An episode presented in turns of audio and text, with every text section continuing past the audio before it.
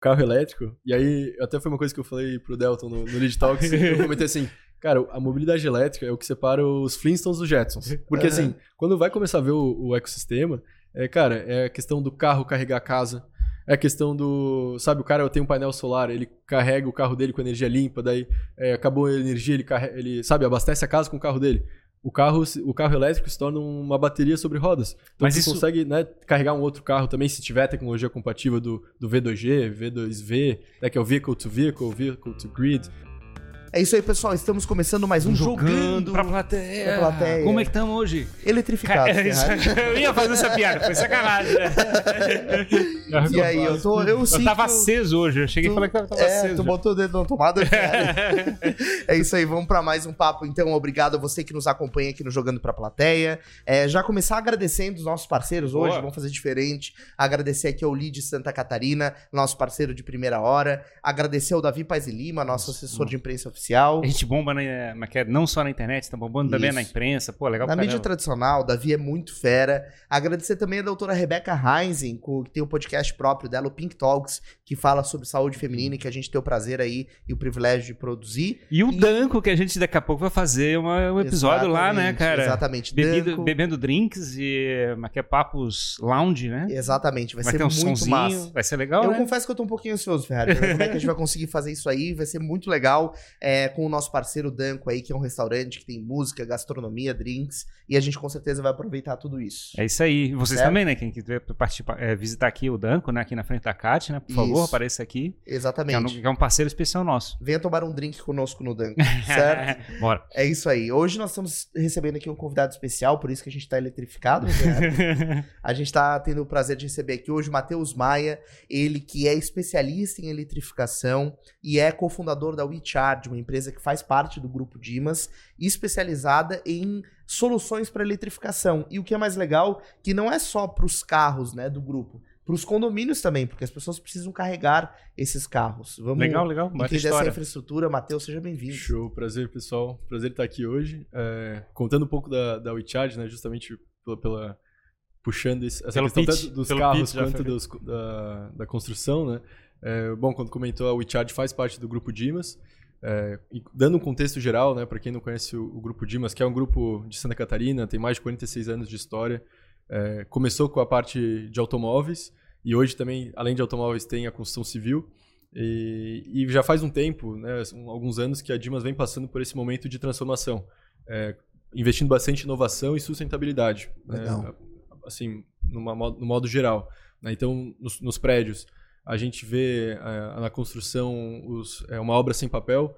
Então, até o pessoal brinca de vez em quando que é a única obra que o pedreiro usa o tablet. Então, tem, tem um monte de tecnologia envolvida na, na construção dos prédios. Ah, legal, não sabia disso. cara. Exato, tem, tem bastante coisa, desde o do, do projeto até durante a construção. É, inclusive, por exemplo, a água da chuva é aproveitada, é, tem painel solar para as áreas comuns dos prédios. E agora, claro, também tem carregadores pros, para veículos elétricos, né? E, e incentivar ainda mais essa, essa questão da, da mobilidade elétrica. Né? E aí, na parte de automóveis, é, a gente tem é, dealer, é dealer da Ford né, há mais de 40 anos. E dealer da Volvo, aí eu acho que já, já estamos chegando em mais de 10 anos também. E a Volvo é, investiu bastante no Brasil no- quando se fala em eletrificação. Então, desde 2019 já trouxe veículos híbridos, é, plug-in, ou seja, híbridos que carregam, né, com precisam de carregador e tal.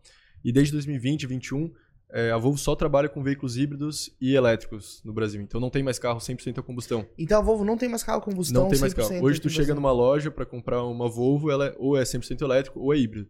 O Legal. combustão daí é um, já é um modelo mais antigo, se tiver no, nos seminovos. Sim. Né? Mas modelo novo não, não eu, vem eu notei, só pra gente fazer um parênteses, que Sim. agora estão vindo umas novas XC60, XC40, Sim, é, com a grade totalmente fechada na frente, né? perfeito. E aí fica claro que não tem refrigeração pelo ar, né? Ou Uhum. seja, é selada a frente. Exato. Chama atenção.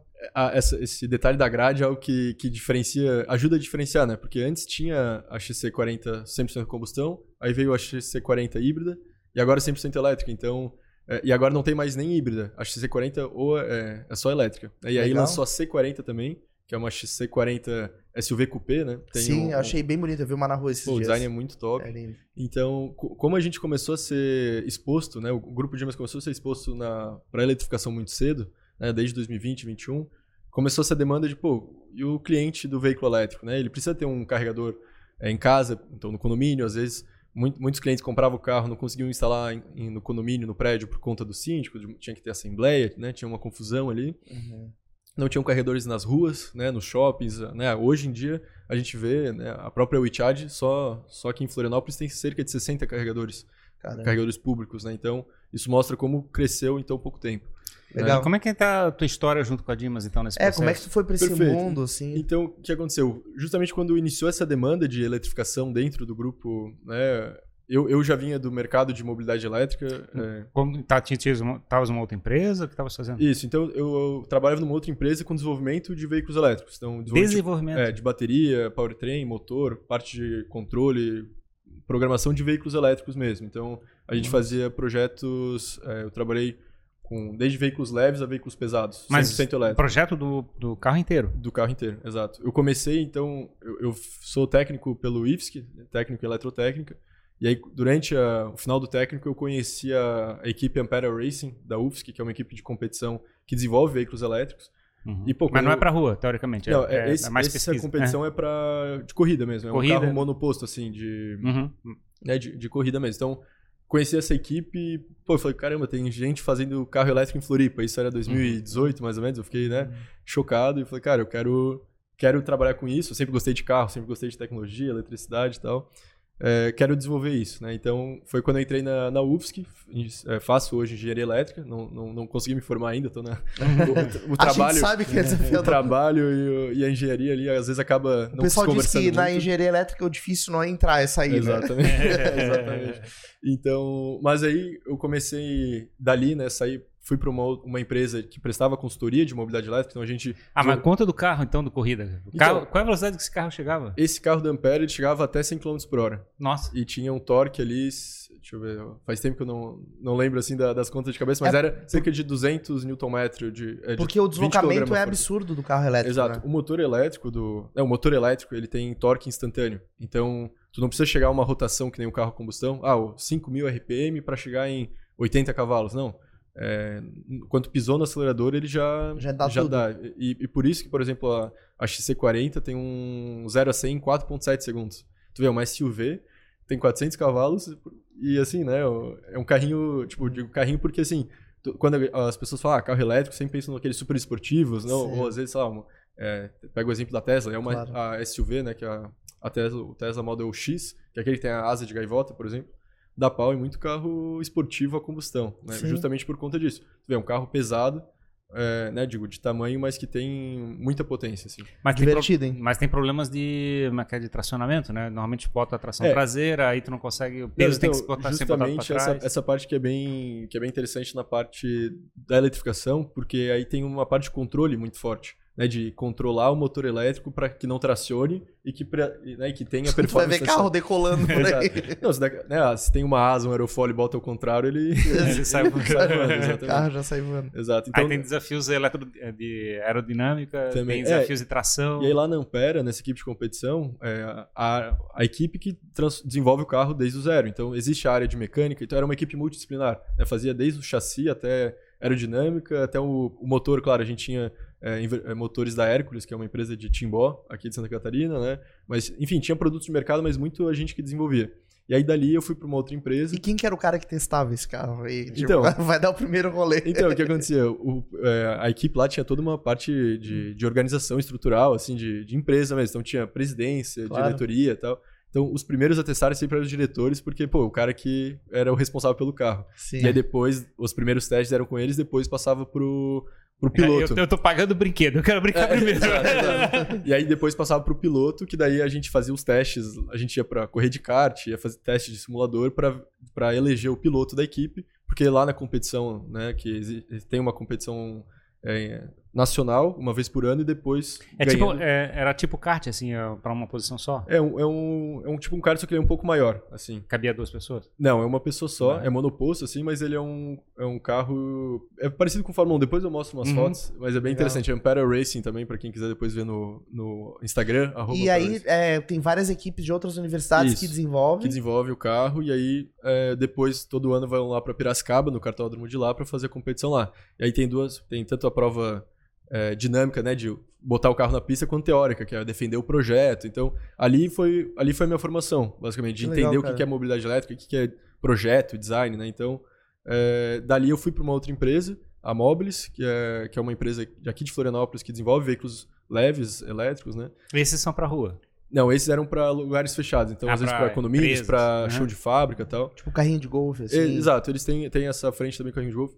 Antes, antes disso, na verdade, antes de entrar na UFSC, eu tinha feito um estágio na Celesc, bem no, na época do técnico, então eu trabalhei na área de engenharia e normas, então eu é, conheci o, o workshop, é, o primeiro workshop de eletroposto da Celesc. A Celesc tem um corredor também de carregadores. Eu estava lá, então comecei a ser exposto a isso muito cedo é, e, e, comecei a gost, tomar gosto e, e claro. aprender cada vez mais. Né? Então, eu estava na, na Mobilis quando a gente encontra nesse momento onde a Dimas estava com uma demanda muito grande de de eletrificação. Qual era né? a primeira demanda que eles estavam sofrendo? O cliente reclamava muito para a concessionária que não tinha carregador é, na rua. Ele já estava vendendo os carros já, elétricos? Já tinha carros híbridos e o carro elétrico, que era XC40, estava em pré-venda. Hum. E a hum. Dimas foi top dealer do Brasil em, na XC40 100% elétrica. Nossa, então nossa. foi uma foi assim uma Mas surpresa. Aí os, os carros não vinham com carregador? vinham só que para casa da pessoa, né? Só que daí existia existe essa ansiedade da autonomia, que é um, é um termo até que é range anxiety, para que tu, ah, tu vai ficar no meio do caminho. Que, uhum. que é o que, assim, que não existe, porque o, esse carro tem 400 km de autonomia. É, na cidade, tu não anda 400 km, né? E, e tu tem... Ah, sai de casa com ele 100% carregado. Tipo, né? eu tenho agonia de andar com o meu carro na reserva. Assim, né? é, então... Exato, mas só que assim, pensa que a reserva... É, digo, tu, a gente sai de casa com o tanque cheio. Tu não tem essa agonia não. se tu vai ficar no meio do caminho durante o dia. Uhum. Agora, ah, se tu vai fazer uma viagem, Aí sim, realmente existe essa, essa questão em longas distâncias, mas no dia a dia, é, o, o, veículo elétrico, ele. Né... Porque o, o, veículo elétrico, ele não tem uma salvaguarda, assim, do tipo, tem ali a quantidade de bateria. Acabou, acabou. Tem algum dispositivo que, assim, ah, tem um soprinho extra aqui. Não, pro... Bota duas pilhas ali, dá mais não, mandado. então, é o elétrico, assim, quando vai chegando bem próximo dos 10%, ele vai diminuindo a potência disponível. Ah, tá. Pra, e tem um modo de segurança para que isso não aconteça. Né? É o modo economia de energia que existe no celular. Exato, exato. Então, assim, o, o, a gente fala muito que assim, o, é uma quebra de paradigma, né? O veículo elétrico.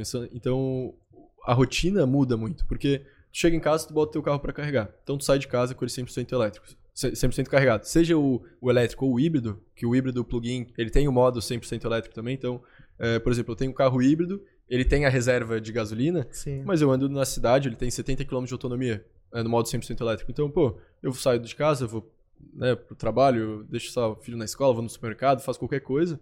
Eu tenho autonomia no modo 100% elétrico.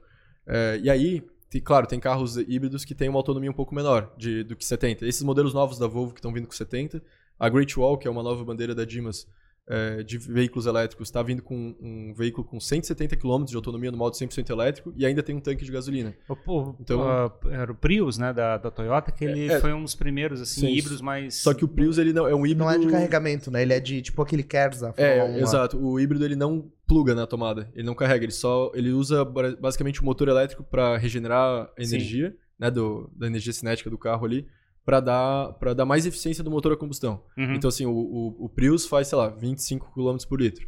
É, o, a XC40 híbrida, uhum. Mas híbrida se não me engano, ele tinha 30 km, acho, 20 ou 30 km é. de, de, autonomia de... da bateria, né? Ah, não, mas o híbrido não andava. O, o híbrido que não carrega, ele não anda no modo 100% elétrico. Ele vai alternando, assim, sabe? Sim, ele, na é. verdade, tipo, quando tu passa de uns 30, 40 km por hora, ele começa a decidir se vai chegar e aumentar, isso, botar para combustão. Só que daí é. O, o, que a gente fala que o, o cliente, o e-charge, ou até mesmo quando a gente fala de mobilidade elétrica, para testar uhum. mesmo o carro 100% elétrico, é, o, que, o híbrido que não carrega, ele não consegue ter essa experiência de não ter a combustão, sabe? Sim, é, na verdade, o ponto que está falando é que se ele não tem tomada, de fato, ele não é um carro... É, é ele é híbrido, ser... mas eu digo, o foco do híbrido que não carrega é mais economizar a gasolina. Sim. O, o foco do híbrido que carrega é tu ter uma experiência do elétrico e se precisar fazer uma viagem, algo, algo do tipo, tu tem o, a gasolina, né? Uhum. E agora o 100% elétrico, pô, daí é uma, é uma bateria pô, 10 vezes maior, é, com uma autonomia muito maior também, então... É, a, a, o legal é que assim, o híbrido, ele, mesmo os que têm, sei lá, 40 km de autonomia no modo 100% elétrico, ele é muito importante às vezes ter esses pontos espalhados pela cidade, porque ele saiu de casa com 100%. Aí ele chegou no trabalho, talvez, dependendo de onde ele mora, por exemplo, aqui em Florianópolis, já chegou em 50%. Se ele, pô, depois vai, sei lá, Passar no supermercado. Passar no supermercado, fazer qualquer outra coisa, às vezes ele corre o risco. Ficar estressado. É, não, corre o risco de voltar usando a gasolina para casa. Uhum. E qual que é o problema de usar gasolina? Claro, além de poluir e tal, mas é porque é bem mais caro do que a energia. Então, o híbrido, o plug-in, começa a dar essa experiência de, cara, na cidade eu consigo viver só com elétrico. Porque eu carrego no shopping, eu carrego no meu trabalho, carrego onde. E aí eu paro de poluir, paro de gastar gasolina. Né, até teve, teve clientes que tinham o carro híbrido e, e às vezes ficava 4, 5 meses sem botar gasolina.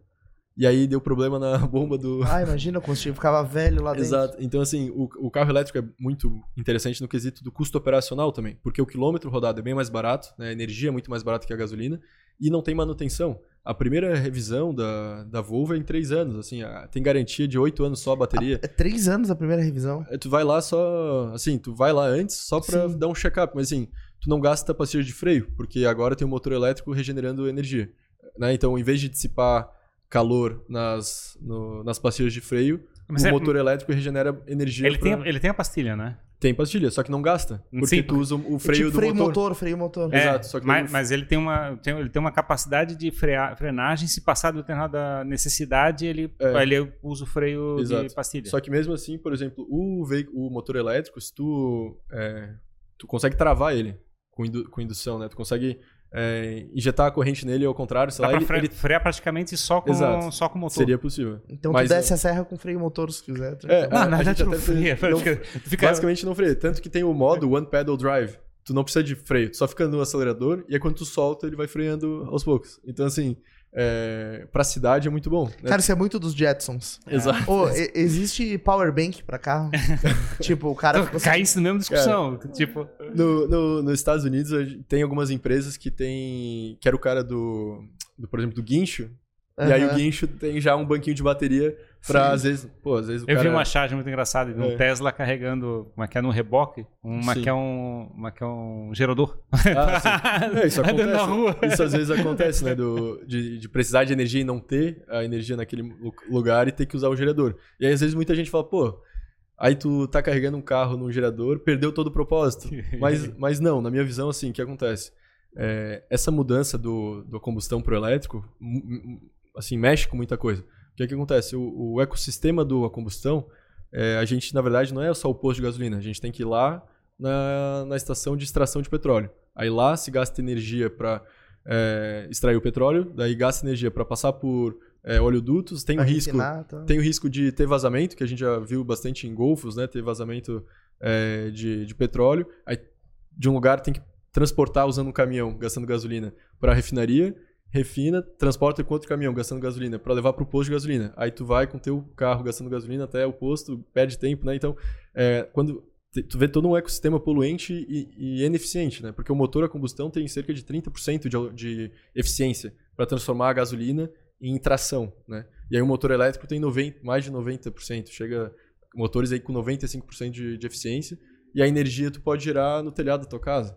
Né? Claro. Tu pode gerar com, com vento, com hidrelétricas. Então, assim, é, mexe muita coisa, sabe? Então, quando, pô, se é para o carro o cara carregar todo dia em casa com energia solar e aí uma vez ele precisar usar um gerador de diesel, cara, não tem problema, sabe? Tá, tá no lucro. Ele tá, tá assim, exato. É, tá... tipo assim, pô, foi algo que ele precisou, faz parte, tudo bem, porque naquele lugar não tinha ainda a infraestrutura necessária, né? Mas é o que a gente está trabalhando para que todo lugar que ele vá, ele tenha um, então, um carregador. Então, então, a primeira dor que vocês sentiram, então, a Dima sentiu, foi uhum. a necessidade de ter mais geradores espalhados na rede. Mais carregadores. Mais carregadores. É, desculpa, é, mais carregadores é, onde o carro pode eventualmente ficar parado, parado. de repente na empresa onde ele trabalha, ou coisa parecida. Exato. E aí o que aconteceu também? É, tinham carregadores, eu não posso falar que não existiam, né? Tinha o próprio carregador da Celeste, tinha carregadores de outras montadoras, da própria Volvo, que botaram para dizer, ó, o Brasil tem infraestrutura de recarga, vocês podem comprar carros é, elétricos sem, sem se preocupar. No shopping Beira-Mar ali tem uma área que é só para carga. e já tem faz tempo, por exemplo. Isso, é. Exato. Antes da gente existir. Né? Sim, só que o que acontecia? É, o core da, da montadora não é arrumar carregador, não é cuidar de carregador. É vender carro.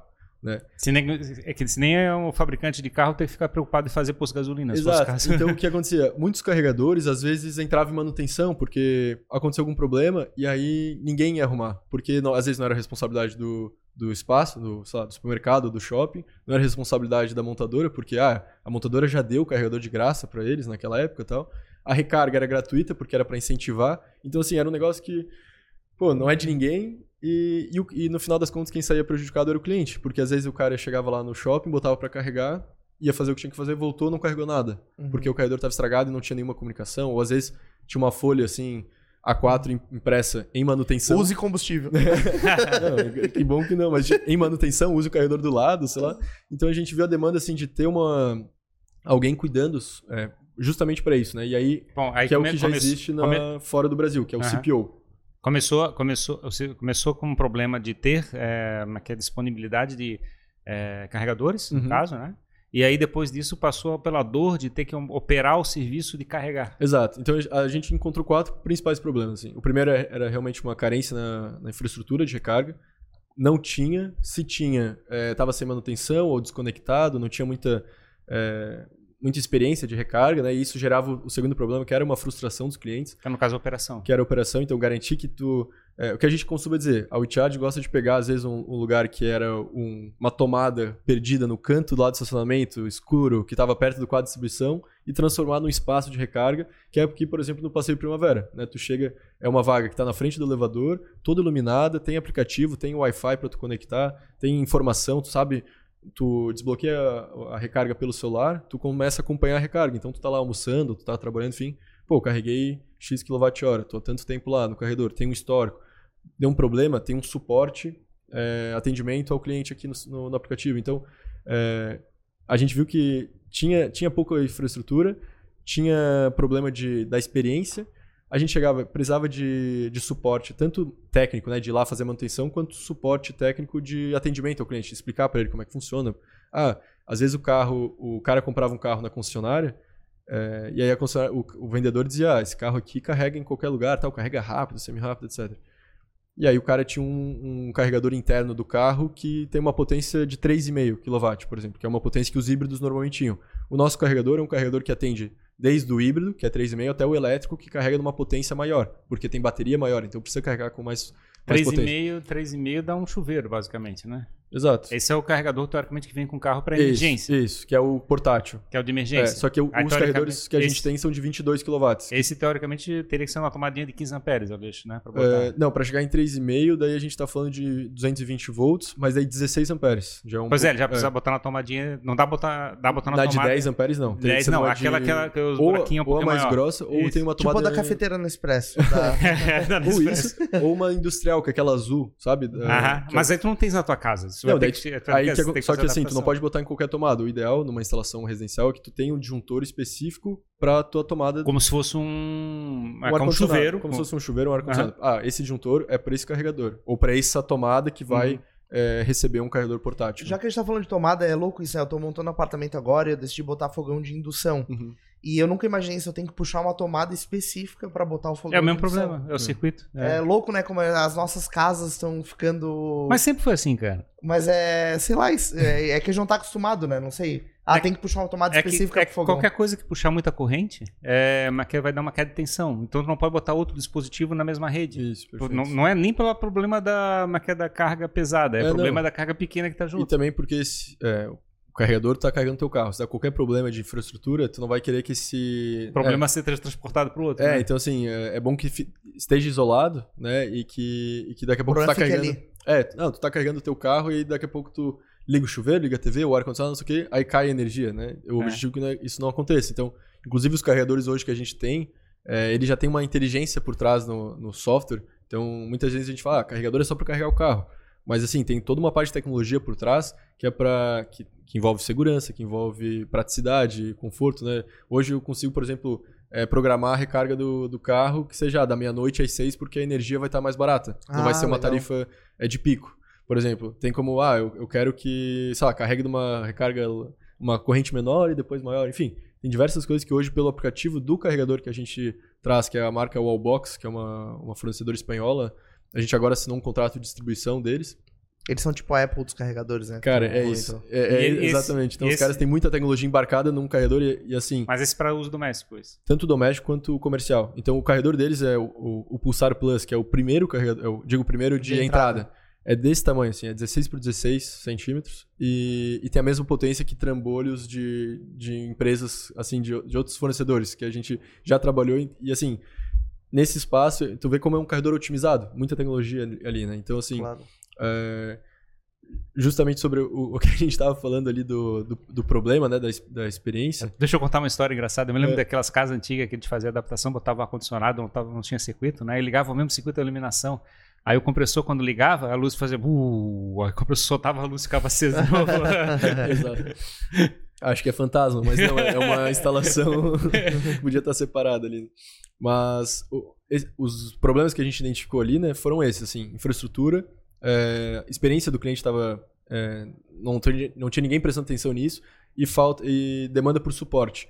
E aí tinha um, um quarto ponto que é a questão de é, que eu comentei, como era de graça, como a, a montadora e os lugares estavam tratando muito como marketing, pô, eu, eu tenho um carregador no meu estabelecimento. né? Era algo que passava pela área de departamento de marketing dos lugares, Sim. não de infraestrutura.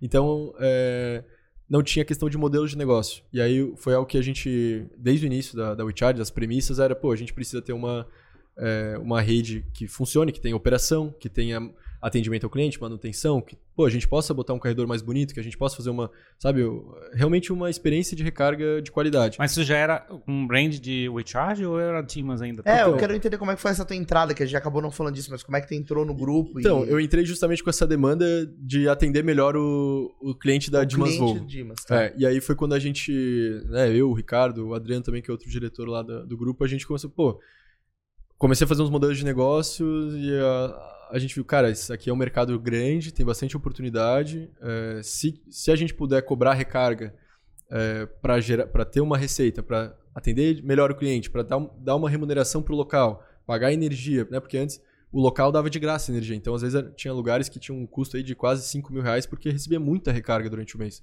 vários carregadores, carregador rápido, etc e tal. Então, foi ali que a gente viu, tá, então é, isso aqui não é só Floripa, não é só Santa Catarina, pô, isso aqui tem potencial de ser Brasil, é, e tem potencial também, na verdade, isso aqui é uma dor não só da Volvo, mas da BMW, da, da Porsche, da Mercedes, enfim, de outras, outras é, de- é do veículo elétrico, né, não é só nosso. Então a gente viu essa oportunidade de realmente criar uma empresa que fosse ter uma base de serviço especializada, que é para o veículo elétrico, é, e com isso a gente poder oferecer uma, uma gama de, de soluções para veículos elétricos. E aí foi aí que a gente, beleza, vamos montar uma, uma empresa para isso, né? E aí, pô, o WeCharge veio um É, nome. eu tava vendo a marca É, o WeCharge veio como nome de. Desse nosso também, um pouco da nossa filosofia assim, de cooperar. Então a gente tem muitas parcerias, porque é, o nosso software da WeCharge, ele se conecta com carregadores da Wallbox, que é o que a gente tem, mas também com carregadores de outras marcas, porque ele trabalha com uma- um protocolo de comunicação aberto, que é um, um protocolo que foi é, con- convencionado, enfim, pelas fabricantes de, de carregadores ah, em 2015, mais ou menos. Então, a gente consegue eh, conectar o carregador da, da Volvo, da Porsche, da BMW. Isso que eu ia nossos. perguntar, assim, é, eu, eu vi que, acompanhando alguns vídeos de é, pessoas que têm carros elétricos e tal, de chegar lá num determinado posto e não conseguir carregar porque o carregador ou não encaixa Uhum. ou não tem a potência correta. É assim, é, que- é que era aquele começo do celular, assim, cada celular Sim. tem um carregador, né? É, hoje em dia. Não, não, só o pessoal que usa Apple hoje em dia tem que usar aquele Lightning lá, né? É, Mas é, é, mas só, Na só própria Apple já cuidados, tem é. tipos diferentes agora. Né? Só, É, só, já vai- agora só, vai- só o pessoal da Apple que sofre isso. É pouca gente, é, né? Só pouca gente, só a galera da Apple. Não, Então, hoje no Brasil, é, o padrão. Não existe um padrão assim, ah, para trazer carro para o Brasil tem que ser o tipo 2, que é o tipo europeu, que é o mais comum no mundo hoje. Europeu é obrigatório, né? Lá No- na, Europa. é obrigatório o tipo 2 para comercializar o carro lá. É, no Brasil ainda não é, só que o mercado está se moldando para o tipo 2. Então, Que é tem- o europeu. que é o europeu. Então hoje já tem normas que vão entrar em vigor daqui a pouco para que o tipo 2 seja o padrão no Brasil. Mas, tipo, se eu trago um Tesla dos Estados Unidos, por exemplo, É, é, tu, outro traz, tipo. se tu traz o Tesla dos Estados Unidos, ele vem com o tipo Tesla, que daí nos Estados Unidos é tipo Tesla, só que normalmente tu compra um adaptador e tu consegue carregar no o tipo 2 aqui da WeCharge no, no teu adaptador e carrega o Tesla. Só que daí, como é um adaptador, tem limitação de corrente, né? É, é, É assim, uma gambiarra. é, é quase que uma gambiarra, né? é um adaptador. né? Então assim, É tipo aquele T maroto que a gente tem em casa. aquele, aquele adaptador de 10 para 20 amperes. Não, não devia ser permitido fazer um negócio desse. A gente o, usa, Tesla, né? o Tesla vende na Europa com padrão. Então, aí na Europa usa o tipo 2. É. Então tem, te- tem pessoas que importam Tesla direto da Europa, já vem com o tipo 2, que é o mais usado no Brasil, né? E aí é possível fazer recarga. E aí assim, o que acontece? O tipo 2, né, o, o tipo Tesla, enfim, é para uma recarga semi-rápida, que é até 22 kW. É, normalmente o carregador ele é AC, que é de corrente alternada, né? 22 kW já é um. Já é trifásico. Pois é, já, já E já é 32 amperes. Então, E já, muitas vezes, talvez a própria casa não tenha preparado para isso. então né? se, não- se a casa não for trifásico. Não, é, não, mas assim, aí- é que provavelmente não- os, o desenho dos circuitos originais da, que é de um ambiente não foi. Talvez tenha que ser Ah, trocado, sim. mexer no transformador. É, né? então, caso não, não tenha a estrutura in- é, infra de trifásico, tu pode usar monofásico com 32 amperes, aí tu carrega em 7 kW meio. Que Uhum. daí já é uma potência legal também pra pra carregar o carro, né? E qual que é o. Existe um mais rápido que esse? assim? Então, e aí, esse é o AC, que é até 22 kW. Existem carros mais antigos que carregavam até 43 kW no AC, mas isso acabou não se tornando mais tão, tão comum porque vieram os carregadores DC, que aí é um carregador que carrega em corrente contínua, então consegue é, em pouco tempo né, carregar muita potência. É, e aí a gente tem esse plug que é o, por exemplo, o tipo 2, é, tem o fase, é, as três fases, neutro e terra. Né? Aí o, o CCS2, que é o, carrega, é o conector é, com, de recarga rápida, o conector para DC, ele é esse mesmo plug, só que aí ele tem embaixo o combo, que eles chamam, né, o combo CCS, porque ele tem o positivo e negativo é, da bateria. Então, assim, ele carrega diretamente para a bateria, é, e aí tem carregadores de desde 30 kW até 350 kW. Só que daí, quanto mais rápida essa carga, mais desgasta a bateria. Ou não, Não, necessariamente. Assim, hoje, hoje a gente já evoluiu bastante em questão de tecnologia de, de baterias. Né? Então hoje a gente tem baterias que carregam em 15 minutos, de 0 a, a 80% lá, uma bateria grande. É, tem até na, na China, sei lá, em 5 minutos carrega uma bateria inteira. É, isso é muito questão de, de química da. Sem explodir. Sem explodir, perfeito. Mas assim, é muito questão de química da célula. Então, antes a gente. É, também o pessoal fala, ah, veículo elétrico, então vai ter uma bateria que vicia.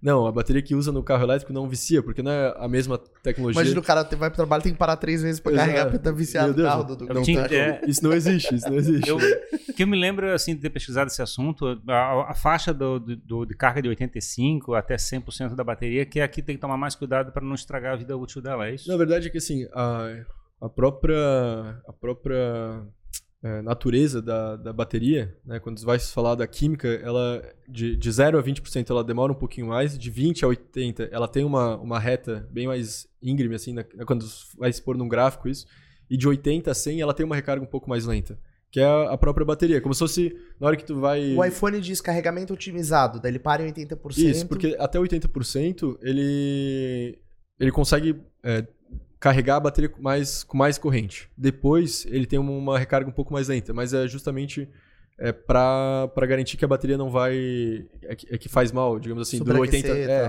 do 80 a 100% é ruim tu é, botar muita corrente ao mesmo tempo. Então ele tem uma- um gráfico assim que aí, tipo, cresce bastante, quando chega a 80% ele dá uma, uma Aí saturada. carrega assim devagarinho. carrega mais devagar.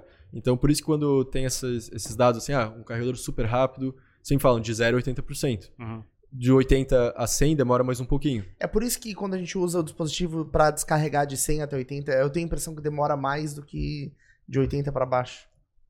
É. Eu, eu- eu sinto que ele vai, que ele demora pra chegar nos 80%, assim, Sim. quando É, vai consumindo. aí na, na descarga, ele normalmente ele tende a ter o mesmo comportamento, assim. Hum, Então, é, exato. entendi. Mas para os carregadores rápidos, né? é, A gente até, eu tenho até um, um exemplo, uma história que a gente fez em, em setembro do ano passado. A gente foi para um evento em São Paulo, que é o Vela, que é o Veículo Elétrico Latino-Americano, uma feira de mobilidade elétrica. Saímos de Florianópolis com uma XC40 100% elétrica e fomos a São Paulo. Legal. Fizemos duas paradas. Uma ali em Araquari, Joinville, num carregador da Celesc. Sim. É, e aí a gente saiu de casa, era 5 da manhã. Talvez lá no Poço Rudney, que eu no Sinuelo. É, no Sinuelo, é. E aí a gente saiu umas 5 da manhã, eu acho que aqui. Chegamos lá, é, não lembro se era 6 ou 7 da manhã. Mas que foi bem o horário de tomar o café da manhã, porque a gente saiu cedo. Então, Sim. assim, a gente parou o carro, botou pra carregar, foi no banheiro, tomou café da manhã, arrumou umas coisas. Cara, deu 40 minutos, o carro já tava com 93% de, de bateria. Né? Claro, a gente, a gente saiu de casa com 100, a gente chegou lá com uns, uns 40, uns 50 mais ou menos. Que tinha parar, tinha- é porque não, já não dava mais É pra- porque pra- depois Ah. dali a gente não ia ter carregador rápido. Então Sim. a gente parou ali, porque de Araquari até registro são 350 km, e em registro tem um carregador ultra rápido.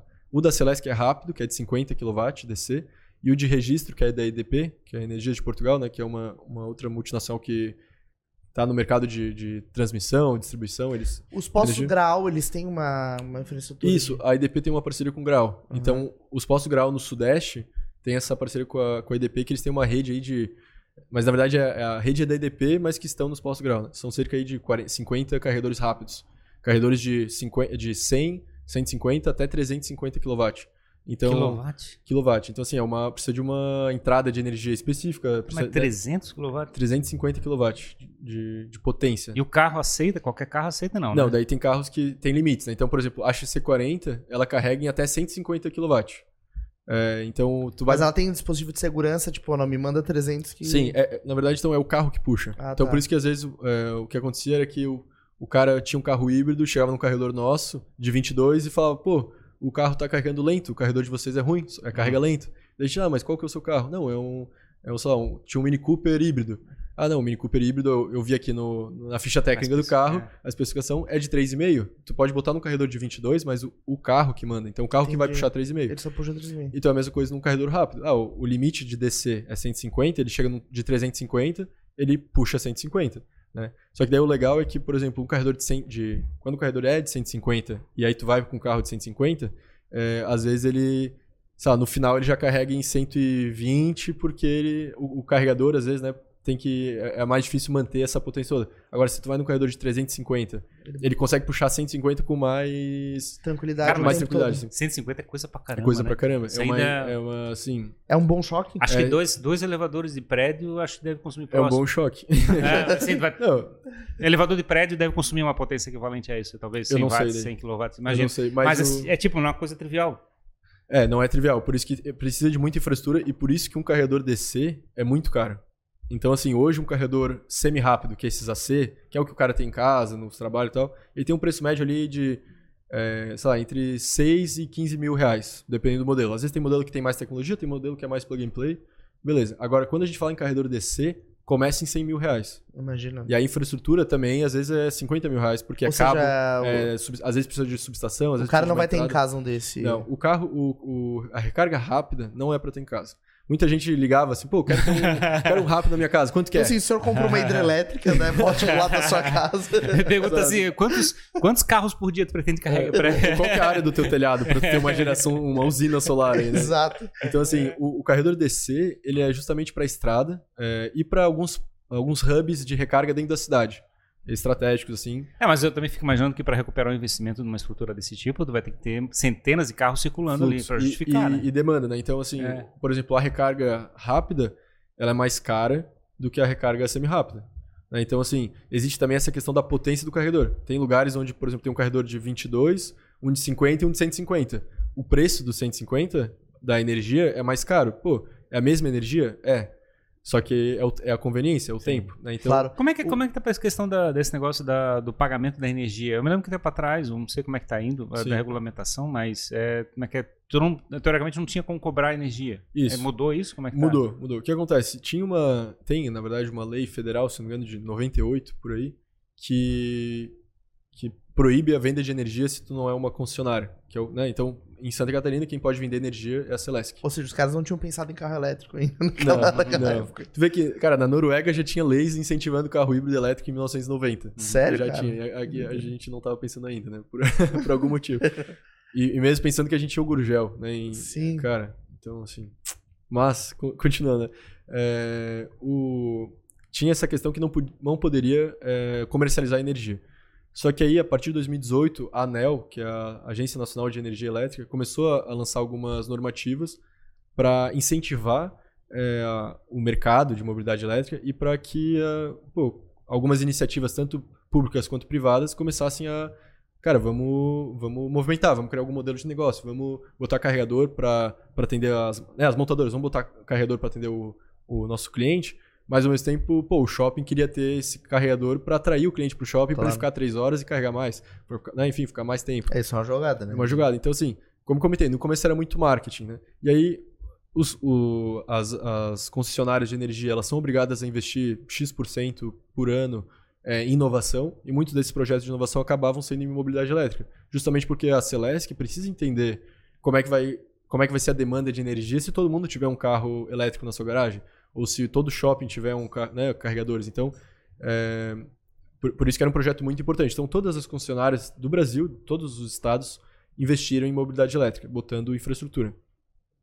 E aí começou a aparecer outras empresas, a WeCharge, por exemplo, existem outras startups, outras empresas, redes de recarga, Então a Agência Nacional lançou uma outra normativa. Então lá em 2018 já tinha algo assim, ó, é, pode explorar o serviço de recarga. Mas não dizia como, não dizia quem, Entendi. é, por quê e nem, nem tinha um KNAI. Não existe KNAI de. de né, não tinha. até Então, Eletroposto. de eletroposto. Agora tem. É, mas então começou a sair essas normativas. Ah, agora tem um pouco mais de detalhe, pessoal. Agora pode cobrar, mas não, não pode ser o quilowatt-hora, pode cobrar o serviço. Então foi, foi mais ou menos nessa época que tinha essas, essas autorizações que a WeCharge nasceu, é, já com a premissa de cobrança da recarga, e a gente cobrava o tempo na vaga. Ah, Então a isso. gente cobrava o minuto, é, e aí num valor bem simbólico, assim, é, é 10 centavos o minuto. Então uma hora é 6 reais. Pra tu carregar durante um. um né, uma hora. Mas uma hora é uma carga completa. Uma hora. Não, uma hora num elétrico, ele aumenta em 60 km mais ou menos de autonomia. E no híbrido era cerca de 20. depen- daí depende do, do, do modelo, né? Mas é porque daí que acontece? O híbrido, como ele carrega em 3,5, ele tem uma bateria de 11. E aí é bem matemática, é 11 dividido por 3,5. Então, o, o híbrido ele carrega 100% em 3 horas. O elétrico, num carregador semi-rápido, carrega 100% em 7, 8 horas, porque daí é uma bateria de 75 kW dividido por 11, que é o conversor da, da Volvo. Tá, mas nesse caso do, da carga rápida que tu falou ali. no- Aí ele não passa por esse carregador AC dele, tem esse, que eu comentei, esse DC, Sim. e aí ele carrega em no, o 150, então é 150 kW dividido por, quer dizer, 75 kWh, que é a energia da bateria, dividido por 150 kW de potência do carregador. Ou seja, é, 40 minutos, 30 minutos, né, metade do... né, Ah, se- mas- se a gente Tá, tem uma tu paga bateria... 3 pila e tá 100% Tá, mas- bateria. Não, daí não. Não, calma lá. a, a questão é que, assim, nos nossos carregadores AC, a gente tá cobrando 10 centavos o minuto. Alguns lugares que tem um carregador mais potente e tem um público mais potente também, digo que tem um público que só usa carro elétrico, é, aí já é 15 centavos o minuto, por exemplo. Mas a questão é que esse valor, eu falo simbólico, porque pro elétrico é mais barato às vezes carregar na WeCharge do que em casa. Porque numa hora ele carregou 11 kWh. Às vezes, só que daí o que acontece? É, no começo a gente tava com essa questão de que a gente precisava de um preço médio para atender o híbrido e atender o elétrico ao mesmo tempo. Então, às vezes, pro, pro híbrido, a recarga era um pouco mais cara do que em casa. Mas que é normal, né?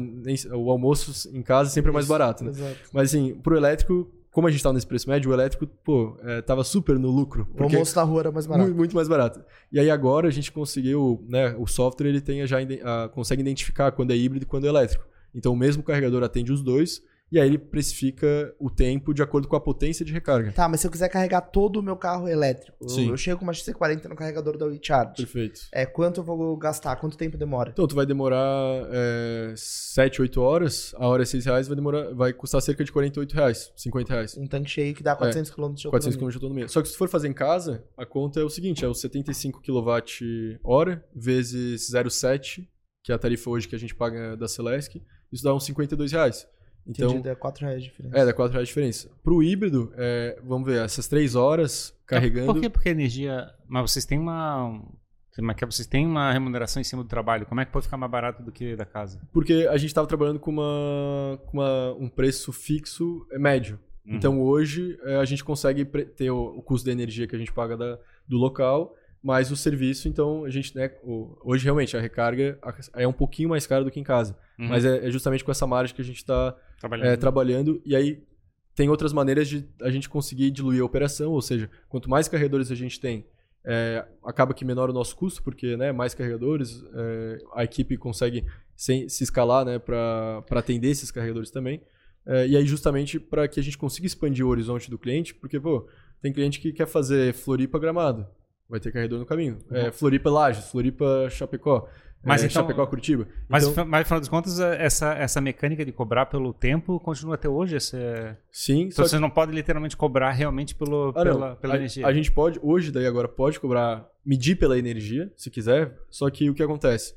É, às vezes, quando cobra pela energia, Tu perde ponto. é, perde ponto, porque tem gente que nem precisava carregar tanto, Esquece. deixou lá o carro e sumiu. Aí ele tá ocupando aquele carregador que poderia estar atendendo outras pessoas. É porque Então- tá escasso demais, né? Exato. Então, assim, se tu, se tu cobra pelo tempo, é, não é que é uma penalidade pro cara tirar o carro, mas é que é, é mais uma questão de comunidade. É, quando o carro, o, o carro abastece 100%, a gente manda uma notificação. Ó, seu veículo carregou 100%, retire da vaga para que outra pessoa possa Tem que carregar. cobrar por tempo o calibrador do É. pneu também, né? Deixa, deixa eu fazer. É que eu já vi várias vezes isso acontecer lá nos Estados Sim. Unidos, o pessoal comentando. Tem gente que rouba ó, é que é a, a, como é que é a carga e bota no carro do lado e começa a tirar energia, do, deixa estacionado e tira do, do carro dele e bota no outro carro. Dá pra fazer isso? Não, não tem como. É um gato, gato. ele, é tra- ele é do- trancado? Como é que é? Não, é que assim, existe, por exemplo, a questão do carregador bidirecional. Ou seja, além de carregar o carro, o carro carrega a rede. Tá? E aí tem carros, por exemplo, que, dependendo da tecnologia, consegue carregar de um carro para o outro. Só que assim, é, tem toda uma parte de segurança, né? Hoje, por exemplo, se tu for ali embaixo no estacionamento, tem carro carregando, tu não consegue tirar o plug do carro. Como é que é? Ele tem uma trava elétrica? Ele tem uma trava pelo, pela trava do carro. Pelo assim, aplicativo. assim como não consegue abrir a. Não, do carro mesmo. É do carro. Assim como não consegue abrir a porta, tu não consegue tirar o plug. Porque imagina, deixei ali o carro carregando, paguei. É isso. Aí eu vou embora. Aí vem alguém lá, Opa! sai atrás da coluna, assim, pega. Não, não, não tem como fazer isso. Então, é, e aí isso não é algo que envolve a gente, é a própria montadora. Né? É a montadora que faz isso porque o carro não pode alguém tirar o plug. Né? Mas Isso, isso é geral. É porque eu não sei, eu tinha visto lá nos Estados Unidos que tinha gente que chegou e dizia assim, pô, mas que eu deixei carregando pra fazer um lanche, quando eu voltei meu carro tava, não tava mais conectado. Não sei o que É, daí eu não sei se o cara não bloqueou, se talvez o, o- a marca, do, não, o modelo do carro dele É, não, não tinha sei essa trava. padrão lá, não sei. Mas, mas hoje no. Não tem como. Não, é, e aí, tanto que acontece às vezes, um- uma das, assim, das principais perguntas que a gente recebe na nossa central de atendimento é: pô, o carregador travou meu carro, não consigo, não consigo tirar o carregador do carro. E aí a gente. É, não, Abre é, o carro. não, é, não é da WeCharge, né? a gente se fala: é, você já tentou abrir a porta e tal? Daí ele aperta o botão, abre o carro. Ah, saiu. Tá, tudo certo. Então, assim, é, normalmente o cara liga, ou, né, manda mensagem: cara, o carregador de vocês está trancando aqui, não sei o que, não consigo sair, preciso ir embora e tal. Não, senhor, precisa. É porque o cara chega Trava- no carro e tenta tirar antes É. de abrir o carro. É. Então, isso, que, isso que eu comentei assim É da tá informação. acostumado, pô. Se for no posto de gasolina, eu tiro, porra. então, esse que, é, esse que é o negócio da informação, porque assim, é, é novo pra todo mundo, né? A gente, assim, é, pra É mim falar um negócio, né, pra eu falar um negócio desse, ah, é, é, tem que abrir, a, a- destravar o carro antes de puxar, pra mim é simples, porque eu já tô, né, vendo isso há muito tempo, mas, pô, o cara que tirou, pegou o carro semana passada, foi a primeira vez que ele vai carregar num lugar público, ele nunca tinha tido essa experiência O de... cara vai sair puxando o posto. Então, isso não tem como. Não tem como porque o carro não liga. O carro elétrico ele não liga se Ah. está conectado. Ele entra no modo de recarga, então ele não deixa isso acontecer. Que nem acontece com, com bomba. né? Tem que um monte de meme, né? Que É, o cara arrasta é é? Parece o- aquele filme 2001, Odisseia do Espaço, né? Eu não posso fazer isso, Dave. Eu Não posso. o, carro, o carro é muito inteligente. É, Então, assim, exato, o carro, é, o carro elétrico, e aí até foi uma coisa que eu falei pro Delton no, no Lead Talks, eu comentei assim, cara, a mobilidade elétrica é o que separa os Flintstones dos Jetsons. Porque assim, quando vai começar a ver o, o ecossistema, é, cara, é a questão do carro carregar a casa, é a questão do, sabe, o cara tem um painel solar, ele carrega o carro dele com energia limpa, daí é, acabou a energia, ele, carrega, ele, sabe, abastece a casa com o carro dele. O carro, o carro elétrico se torna uma bateria sobre rodas. Então Mas você isso- consegue né, carregar um outro carro também, se tiver tecnologia compatível do, do V2G, V2V, né, que é o Vehicle to Vehicle, Vehicle to Grid, enfim. Mas, É. isso, mas isso é disponível ou tu tem que, tem que adquirir? eh, Digamos, a tua rede da tua casa não está preparada para receber energia da- do carro. Não, certo? daí, eu preciso, daí o que acontece? O, o carro precisa ter essa tecnologia bidirecional Uhum. e eu preciso ter um carregador que esteja conectado na minha casa e ele seja bidirecional também. Então, né, é, por exemplo, a gente tem, tem casos bem interessantes, inclusive no Reino Unido, onde o supermercado das 8 às 9 da noite, que é o- um horário de, de pico, né, é, incentiva que as pessoas com, com carro carregado pluguem e vendam energia. Então, o cliente vai no supermercado para comprar alguma coisa, ele deixa o carro dele conectado na- no carregador e ele vende energia pro supermercado. O supermercado paga é, mais barato do que ele pagaria no horário de, de pico para concessionária. Ah, Pega entendi. energia, o cara ganhou uma graninha ali enquanto o carro dele estava parado, ele estava no supermercado. Então, assim, começa. A gente começa a falar de tanto ecossistema, tanto modelo de negócio, tanta possibilidade, que é, é justamente essa questão dos Jetsons, assim, né? É o, o carro elétrico, ele pô, tem mais eficiência, ele não, não tem muito mais segurança. né? Então, os carros autônomos, eles estão muito embasados no, no veículo elétrico por conta do controle que existe, né? Claro. É porque é tudo. É tudo. É, é sinal, né? Então, pô, o, o- não tem mais o pedal puxando uma alcinha no motor, né? É tomando um sinal analógico, né? Digital, enfim, pro motor, pro controlador. O controlador manda o sinal pro motor. E, e aí, quando a gente fala em, em veículos autônomos, né? Driverless, né? Sem, sem motorista, isso é muito mais tranquilo, porque daí tu consegue ter uma programação ali, um controle dos sinais muito, muito mais forte, assim. né? Sabe, o que tu sabe o que ele tá fazendo, né? Se eu, vamos dizer assim, ó, no meu bairro não tem uma estação de carregamento e tal, e eu quero ter um carregador da WeCharge na minha casa e oferecer para a comunidade. Uhum. Eu posso ter isso e ganhar dinheiro com isso? Pode, pode. Isso, isso é um, um dos casos, por exemplo, que eu comentei, que a gente não só instala, mas a gente conecta e, e abraça carregadores de terceiros. A gente tem um caso que é o. Abraço quer dizer no sentido de operar. De conectar e operar, exato. Uhum. Porque a gente tem um, um cliente, um parceiro nosso, que é lá de Itajaí, na Praia Brava. É um shopping, um Brava Mall. E ele já tinha carregador lá. Porque ele, o shopping, tinha feito investimento, né? Um- também tem um público ali com poder aquisitivo alto. Ele falou: Ó, eu quero ter carregador para atrair esse, esse meu público. E dar essa, essa comodidade. Só que ele tava com um, um- um prejuízo de energia bem grande. E aí ele ficou sabendo da WeCharge, um parceiro nosso indicou ele pra gente e tal. Cara, hoje é um dos pontos que mais é, fatura. Por quê? Porque ele tem um público com veículos elétricos, ou seja, com uma bateria grande.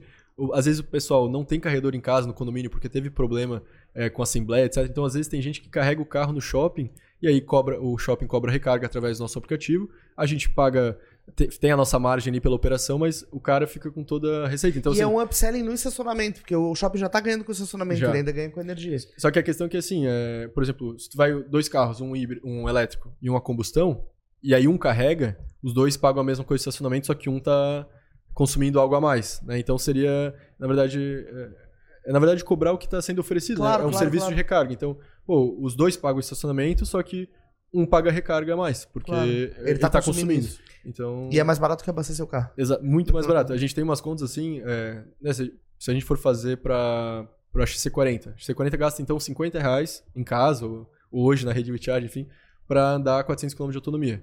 É, um veículo a combustão, para andar 400 km, enfim, vai ser numa média aí 10 km por litro, 200. 40 litros. Hoje o litro tá, tá quanto? É 5 reais? Cinco é. Então dá 200 reais para andar 400 km e no elétrico é 50 reais. Nesse caso aí dá, dá quase 4, vezes, né? É, É 75% de é, economia. 75% de economia. É, se a gente for falar de manutenção, não tem, não tem troca de óleo. Não tem passeio de freio, né? Muito menos.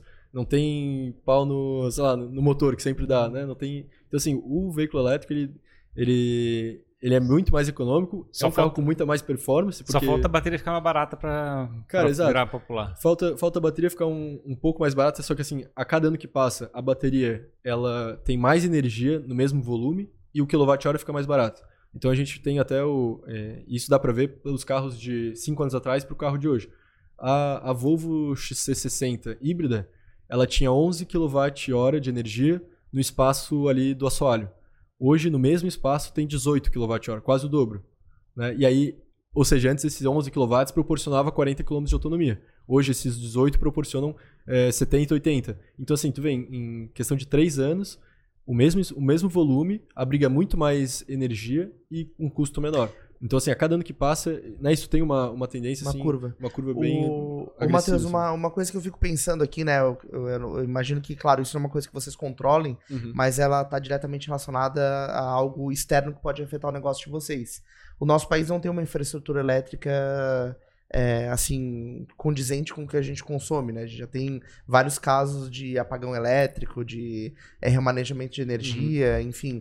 E- Fala mal, hein? Pô, a rede e- elétrica do Brasil é boa, não é tão ruim Pois assim. é, eu, eu cheguei lá. Eu cheguei... Mas a gente vê desafios, assim, Sim. né? De questões É. energéticas que acontecem. eu vejo muita oportunidade, assim. Até- desculpa, eu te, te Não, não, eu só, mas só pra, Aham. pra concluir, é, como que você. Porque assim, a tendência é que as pessoas consumam mais energia energia. elétrica, né? Tendo o seu próprio carro elétrico, etc. Sim. É, isso. Como é que vocês veem isso? Então, eu vejo assim a questão da oportunidade, porque hoje o Brasil ele já é o país com uma das matrizes energéticas mais limpas do mundo. Sim. Então a gente tem muita energia renovável, é hidrelétrica, eólica, solar. A gente é um país também que está numa, numa área aí que tem muita incidência solar, né? Então a- a gente vê assim, cara, a Alemanha, que é um país que não está num, num trópico tão bom ali, né? Digo, não tem tanta incidência solar quanto a gente durante o ano inteiro. Cara, lá tu vai andar nas rodovias, tu vai pro interior do- da Alemanha, é, de um lado é plan- plantação de lúpulo, né, cerveja, Uhum. e o outro lado é painel solar. Então, assim, todo. todo Fazenda solar. Fazenda solar. Né? É, é cerveja e energia, basicamente, né? Mas a questão é que, assim, hoje, cara, todo teto de casa, de residência, ou de prédio, de qualquer construção, tinha que estar com um painel solar, porque é a energia que a gente está recebendo já está ali. E está sendo desperdiçado. E está sendo desperdiçada. Então, assim, existe muito potencial para energia solar no Brasil, né? Para ainda aí, mais. Um enfoque distribuído, no caso, de produção Isso, de energia distribuída. distribuída. E aí, hoje está cada vez mais, né? Tem, Porque, teve tipo... um marco legal agora do solar, então existe agora também esses, essas é, cooperativas onde tem uma geração compartilhada remota. Então, assim, eu tenho um espacinho, uma área de uma usina solar que está no interior do estado é, para diminuir o custo da minha energia e ter uma energia limpa para minha casa, por exemplo. Hoje é possível fazer isso. Né? E, e aí também existe estudos, pô, a gente tem a fotovoltaica da UFSC aqui em Floripa, no Sapiens Park, que ali é um polo de, de estudo e inovação muito grande. E eles têm um estudo que, que comenta que se o Brasil tivesse uma área localizada no centro do, do Brasil, assim, é onde tem uma incidência solar alta né, e, e pouca chuva, é, no espaço ali de 42 quilômetros quadrados, ou seja, né, uma, uma área não, não tão grande, mas se tivesse 42 quilômetros quadrados de painel solar, conseguiria abastecer o, o, Brasil com a demanda energética. Tá Existe esse, esse, estudo que, né, que fez, fez uma simulação e conseguiria ter essa demanda. Então, cara, assim, por que a gente não faz isso? Por que, que, cada, por que cada casa não tem um painel solar? Pô, até pouco tempo atrás era mais caro. Hoje, a gente vê que, cara, o, mercado de energia solar está bombando. Existem várias empresas, e assim, cada, e, e o painel solar está ficando mais barato. Então, assim, o mesmo painel solar está conseguindo gerar mais energia também na mesma área. Então, isso é tudo questão de, de acesso à tecnologia, né? E, e, e aí, questão de ter incentivo, às vezes, do governo, ter um, um financiamento disponível para esse tipo de, de mercado também. Então, pô, se o, se, economia, se o valor do financiamento que o cara tem que pagar mensalmente é menor do que a economia que ele tem de energia, cara, é um, é um produto, né? Um, é uma questão que se paga. Não, e ele vai quitar o financiamento e vai ficar com benefício. Né? Exato. Né? Então tem esse lucro a longo e, prazo. Né? Voltando ao assunto ali da, da questão da, da instalação de é, postos de recarga, o, digamos, a gente tem, digamos, esses pontos de carga rápida e coisa parecida, que são empresas que se instalam em determinado local. Uhum. É, tem esses pontos do shopping, teoricamente, porque eles têm uma visão estratégica de fazer a operação. É, digamos, um prédio hoje, ou que está em construção, ou que já, ou que já exista, que tem que fazer Sim. adaptação, ele vai verificar, vale a pena botar mais um ponto, outro ponto, é um problema que eu vou ter que lidar. Como é que, como é que vocês estão fazendo Como é que, como é que as então, pessoas estão lidando no prédios, mercado? A gente tem dois cenários, o comercial e o residencial. Né? No residencial, é, existe uma demanda onde o cara quer ter uma, um carregador na sua vaga. É, né? Porque... tipo, imagina eu comprei a minha XC40, pô, e agora? É, não quero ter que, no meio da madrugada, descer para tirar o carro para que outro vizinho desse também. Claro. Não, cara, isso não existe. Né? Então, assim. É... Hoje... primeira, o primeiro enfoque é assim, eu vou botar na minha vaga, é, vou botar um na, carregador na, na minha vaga. E aí, quando vai botar na sua vaga, tem a questão da, da infraestrutura. Né? Aí tem que ver é, tem condomínios, por exemplo, que hoje é, conectam cada apartamento, cada relógio do apartamento a vaga do cliente, a vaga do morador. Daí isso é uma coisa, pô, cada um paga o seu.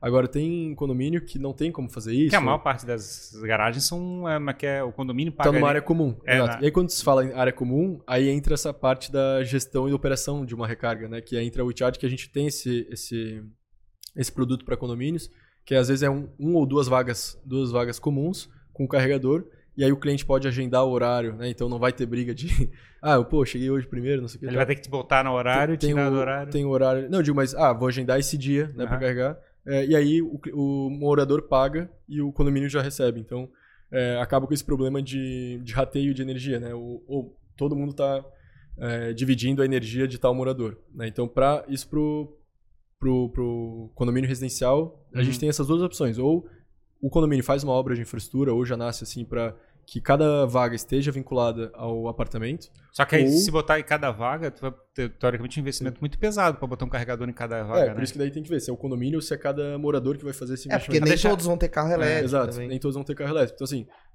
tem alguns condomínios que estão fazendo assim: o condomínio é, racha, né, divide ali o, a infraestrutura para que cada vaga tenha a infra disponível. É, e Uma aí, potencialidade porque, de instalar, né? Porque daí o que acontece? Isso, pô, valoriza o, o condomínio, Sim, é. né? Porque é já é um condomínio que está preparado para o futuro, enfim, então é, já prepare e todo mundo vai rachar esse, esse valor porque é algo que é, é pro bem comum e está na área comum.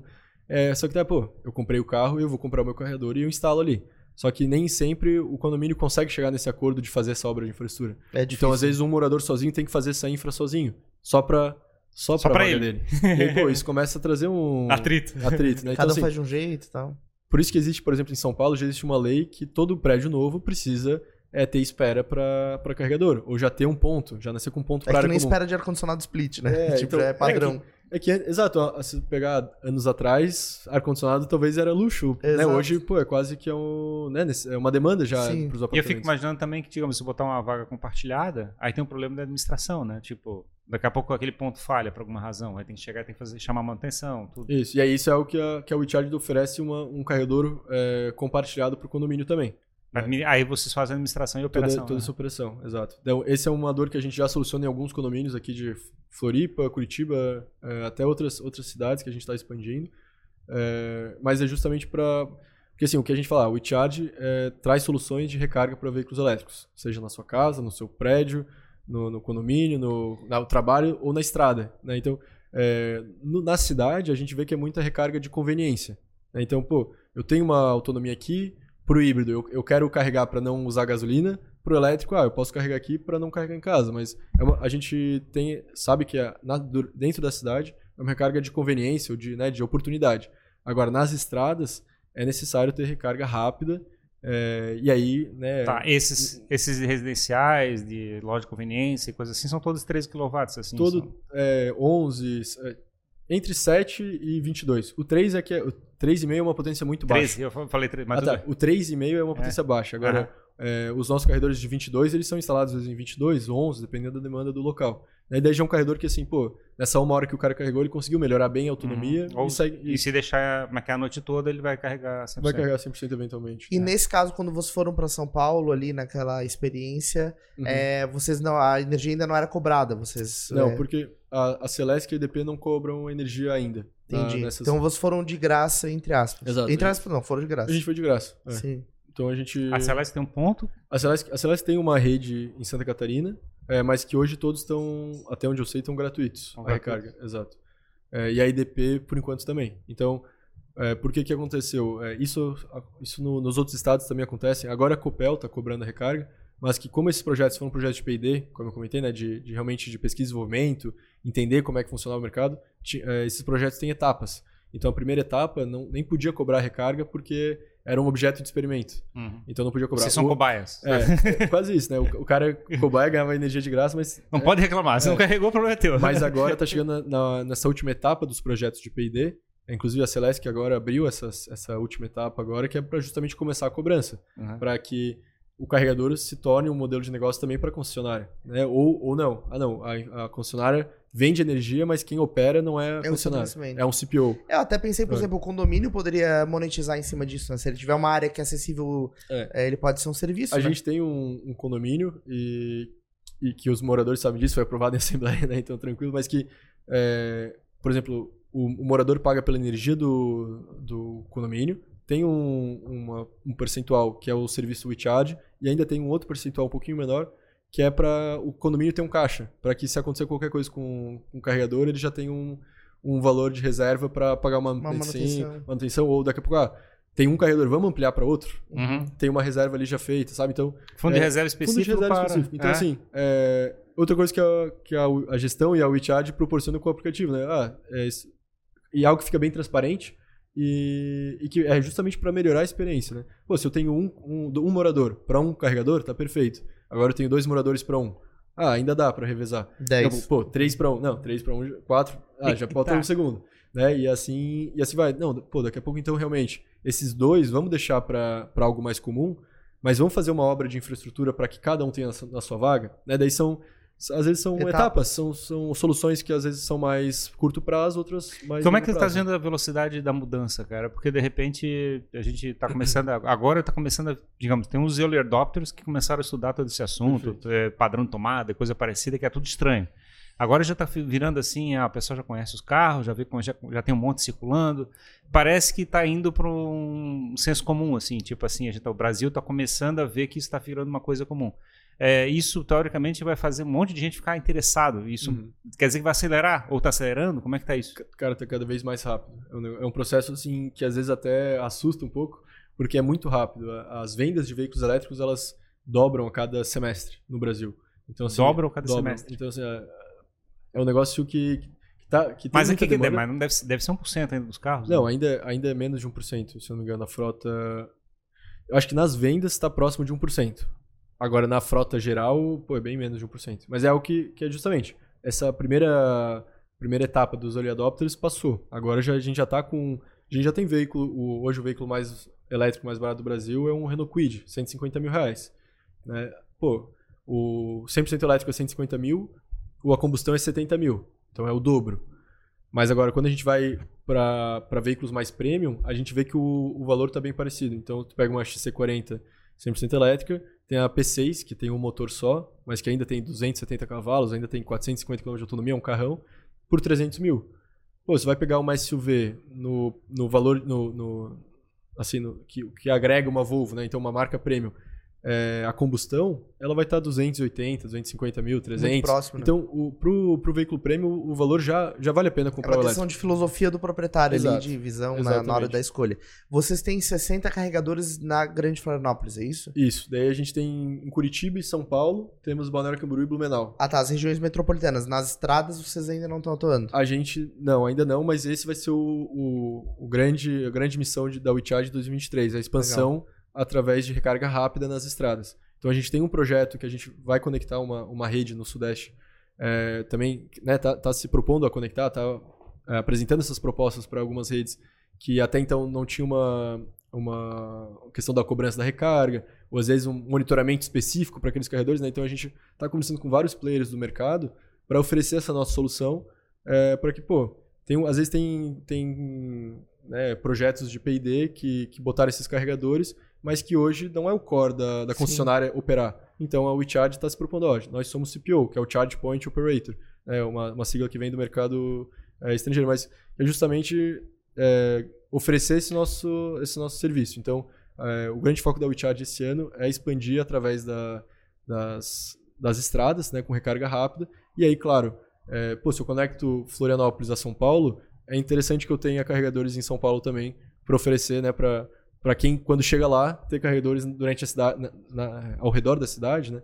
Para que tenha essa recarga de oportunidade, de conveniência que a gente comentou. Mas né? utilizando então, a marca de vocês, no caso? WeCharge e outros parceiros. Uhum. Então, hoje, por exemplo, a gente, como a gente é concessionária, né, dealer da Volvo, a gente tem uma proximidade um pouco maior com eles, a gente tem um projeto é, que é finalizar algumas instalações da Volvo em Santa Catarina. Uhum. Esse é um projeto que já está fechado tal, eu posso falar aqui tranquilamente, mas que é algo que, por exemplo, é, a gente vê que montadoras ou outras empresas que estão investindo em mobilidade elétrica, né, bancos, por exemplo, é, que têm essas pautas SG forte também, querem né, fazer, fazer sua parte, é, estão buscando a WeCharge como uma, uma forma de investir e uma forma de tornar é, e oferecer essa recarga para os clientes. Né. então isso é algo assim de, de tempo até que tem um carregador em cada prédio, tem um carregador em cada é, shopping, em vários trechos da estrada, e não só da WeCharge, vão ter de outras empresas. É, e aí entra outro ponto da nossa filosofia né, de ser um, algo mais cooperativo e não competitivo, porque esse mercado é muito grande. Não é uma empresa só que vai botar todos os, os carregadores do, né, no Brasil, enfim, mas é questão de conectividade. Então hoje a gente já é, investe, já tem projetos pilotos em, no roaming, que é uma interoperabilidade entre as redes. Então hoje, por exemplo, o cliente WeCharge pode carregar num. vai poder carregar em outro carregador de outra rede usando o aplicativo WeCharge. É, por isso que o ponto eu ia comentar, né? Porque a, a, interação com o carregador não Sim. fica sendo com um quiosque, né? Não, Teoricamente, é... você opera literalmente pelo aparelho do teu celular. Isso implica ter uma identidade associada com uma marca que está trabalhando ali de, de, fazer a carga. Aí cai na situação de você pegar um carregador que teoricamente não é da WeCharge, mas tem uma parceria. Exato, de, de o meu cliente com o meu aplicativo poder carregar lá. E aí o que acontece nisso, né? Por quê? É, para que a gente não, não tenha uma pasta aqui no celular com 50 aplicativos de rede de recarga. É, eventualmente o cara vai ter o aplicativo do carro dele, porque hoje agora todos os carros têm aplicativo. É, vai ter o aplicativo talvez do carregador que ele tem em casa. É, se for um condomínio, provavelmente, por exemplo, a WeCharge tem a solução condomínio e recarga pública. Então, se o cara mora num condomínio onde tem a é, solução WeCharge no condomínio dele, ele vai ter um aplicativo só, porque é o que ele usa no condomínio, usa na rua, vai usar na estrada.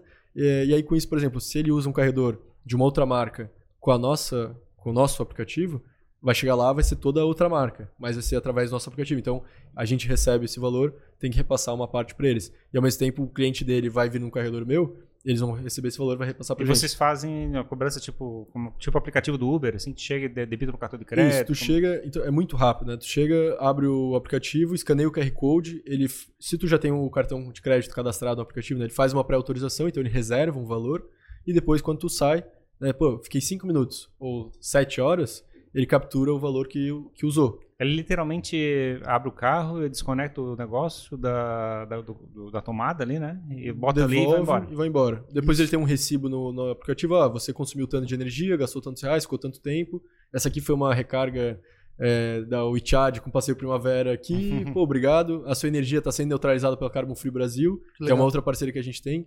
É, com a Carbon Free, que é de Floripa também. Então antes era Carbon Free, era o selo Carbon Free Floripa. E, cara, eles tomaram uma proporção muito grande e agora tem o Carbon Free Brasil, atendendo, assim, né? Diversos players bem grandes, inclusive. Eles neutralizam com plantio de árvores nativas no, no Jardim Botânico aqui de Florianópolis. Então a gente tem uma parceria com a Florê também, para neutralizar a emissão da geração de energia que é consumida pelos nossos carregadores. Ou seja, eu comentei, né? A energia no Brasil é bem limpa, mas ainda assim não é 100% livre de emissões, né? Ainda tem coisa. Então, esse pouquinho eles neutralizam com o plantio de árvores, né? Então a gente tem essa parceria aqui, que é algo que a gente desde o início também queria é, proporcionar para os nossos clientes de falar, pô, tu não tá só com um veículo elétrico que é mais econômico, que é mais tem mais performance, mas tu tá fazendo tua parte também para o meio ambiente, né, para deixar o mundo melhor aí para as próximas gerações. Então é algo que a gente sempre prezou desde o início. Então a WeCharge teve sempre essa premissa, sabe, melhorar a experiência de recarga, trazer benefício para quem usa o carregador. Então Pô, né, tu saber que tu carregando ali tá plantando árvores é algo legal também, né? E, e a gente fez a ação agora do plantio da primeira leva, assim, pô, foi algo super legal, o pessoal da empresa foi, né? A gente fez a- essa ação, assim. E então, é justamente de, de fechar toda essa experiência de recarga que eu comentei, em casa, na estrada tal, e com esses benefícios. Então, agora, inclusive em fevereiro, a gente vai lançar o voucher, né, o wallet dentro da, do aplicativo, então tu vai ter outras maneiras de pagar, não só com cartão de crédito, Mais pré-pago, pré-pago. pré-pago, aham. etc. Isso vai possibilitar também, é, né, possibilitar que a gente possa, é, pô, tu fez 10 recargas no, aqui, pô, to- toma aqui um voucher, Cortesia, ganha uma de cortesia. cortesia. pô, Legal. vamos fazer uma parceria com o Shopping Beira-Mar. Pô, a cada, sei lá, tanto de energia consumida, tu ganha uma Chopp, entrada. já tem um chopp, ganha um chopp. chopp não pode ter. É, tá, bebida. tá dirigindo, tá Mas é que dirigindo. lembrou do show. Fazer, É. fazer o quê? Uma Heineken Zero, Cara, a gente ser. sempre lembra do chopp. É a primeira coisa que a gente pensa, né? Pô, vamos dar um chopp. Não, chopp não pode. Só Mas se for um elétrico autônomo, daí. Aí já começa, exato. Os Volvos já. te- Cara, os novos modelos da Volvo já estão vindo com, com nível de. Vamos trocar o suco verde, vamos trocar pro suco O suco verde. verde. Mas o nível de veículo autônomo. Né? Ah, é. Mas como no Brasil né, e no mundo. Tem aquele ainda- de faixa, né? Que ele, Exato. visualiza Então as ele tem faixas. várias. Cara, ele tem várias assistências, assim, é desde faixa até. É engraçado, às vezes tu tá parado no sinal e vem um motoqueiro no corredor, ele identifica o motoqueiro chegando, assim. Aham. né? Ou às vezes, por exemplo, tu tá atrás de um carro, aí, cara, sei lá, tu olhou pro lado, o carro da frente andou. Ele avisa, ah, tu não tá pronto pra dirigir, vamos lá, tal. Aham. Então, são, tu- cara, o carro é cheio de sensor, né? Então, Que legal. é, toda essa parte de tecnologia, e é isso que eu falo que é um negócio incrível, assim, sabe? Tá, e o cara que, digamos assim, eu gostou da história, tá é, pô, tô animado, vou comprar um carro elétrico, tem um 150 mil, que é o, que é o, que é o Renault, né? É, hoje é o, é o de entrada. É, Isso. o que, o que, que ele vai Mas bater ele de tem que cabeça? comprar um Ford ou um O que, Volvo. que, que ele vai bater de cabeça? É. Ou então, pode ser um Volvo, é claro. É. Mas o que, que ele vai bater de cabeça? Ele vai ter que, ah, problema da tomada no condomínio. Aí ele depois tem que achar os pontos de energia. Talvez na minha empresa lá não tem um lugar fácil. Como, como, é que, como é que essa história, assim? Então, o objetivo é que ele não bata a cabeça. é, o objetivo é que com a WeChat ele possa ter uma, uma experiência com o veículo elétrico mais... Uhum. mais... Aí a ideia, digamos assim, eu tenho que resolver o problema da energia da minha, do meu Exato. condomínio. Então, assim, discutir pô, com o zelador. lá. comprou o carro, é, a gente tem a opção, seja na nossa concessionária Volvo, Virtual, Ford, enfim, é, comprou o carro em outra, outro modelo, enfim, não tem problema. A gente tem o, o e-commerce. É que eu achei, o- mas que eu falasse a tua referência de preço que o mais barato é Ah, 150 justo, mil, né? justo, Por isso é. que eu levantei ele. Não, claro, mas assim, tem, tem outras opções de modelos, né? Ah. Tem, sei lá, tem Fiat também, tem... Vamos pegar um XC60 que eu acho que é mais top, Pode né? ser, tudo bem. Mas a questão que eu quero dizer é que assim, a gente tem o e-commerce da WeCharge, onde ele pode comprar o carregador por ali. Uhum. Comprando ali, a gente tem diversos eletricistas homologados com a WeCharge que já, cara, são especialistas em carregadores. Eles vão poder é, trazer a melhor solução de infraestrutura para sua casa, né, ou para o seu condomínio. Ou se é condomínio, pô, a gente tem a, a gestão de recarga com o WeCharge Rede. né, Então a gente consegue oferecer isso.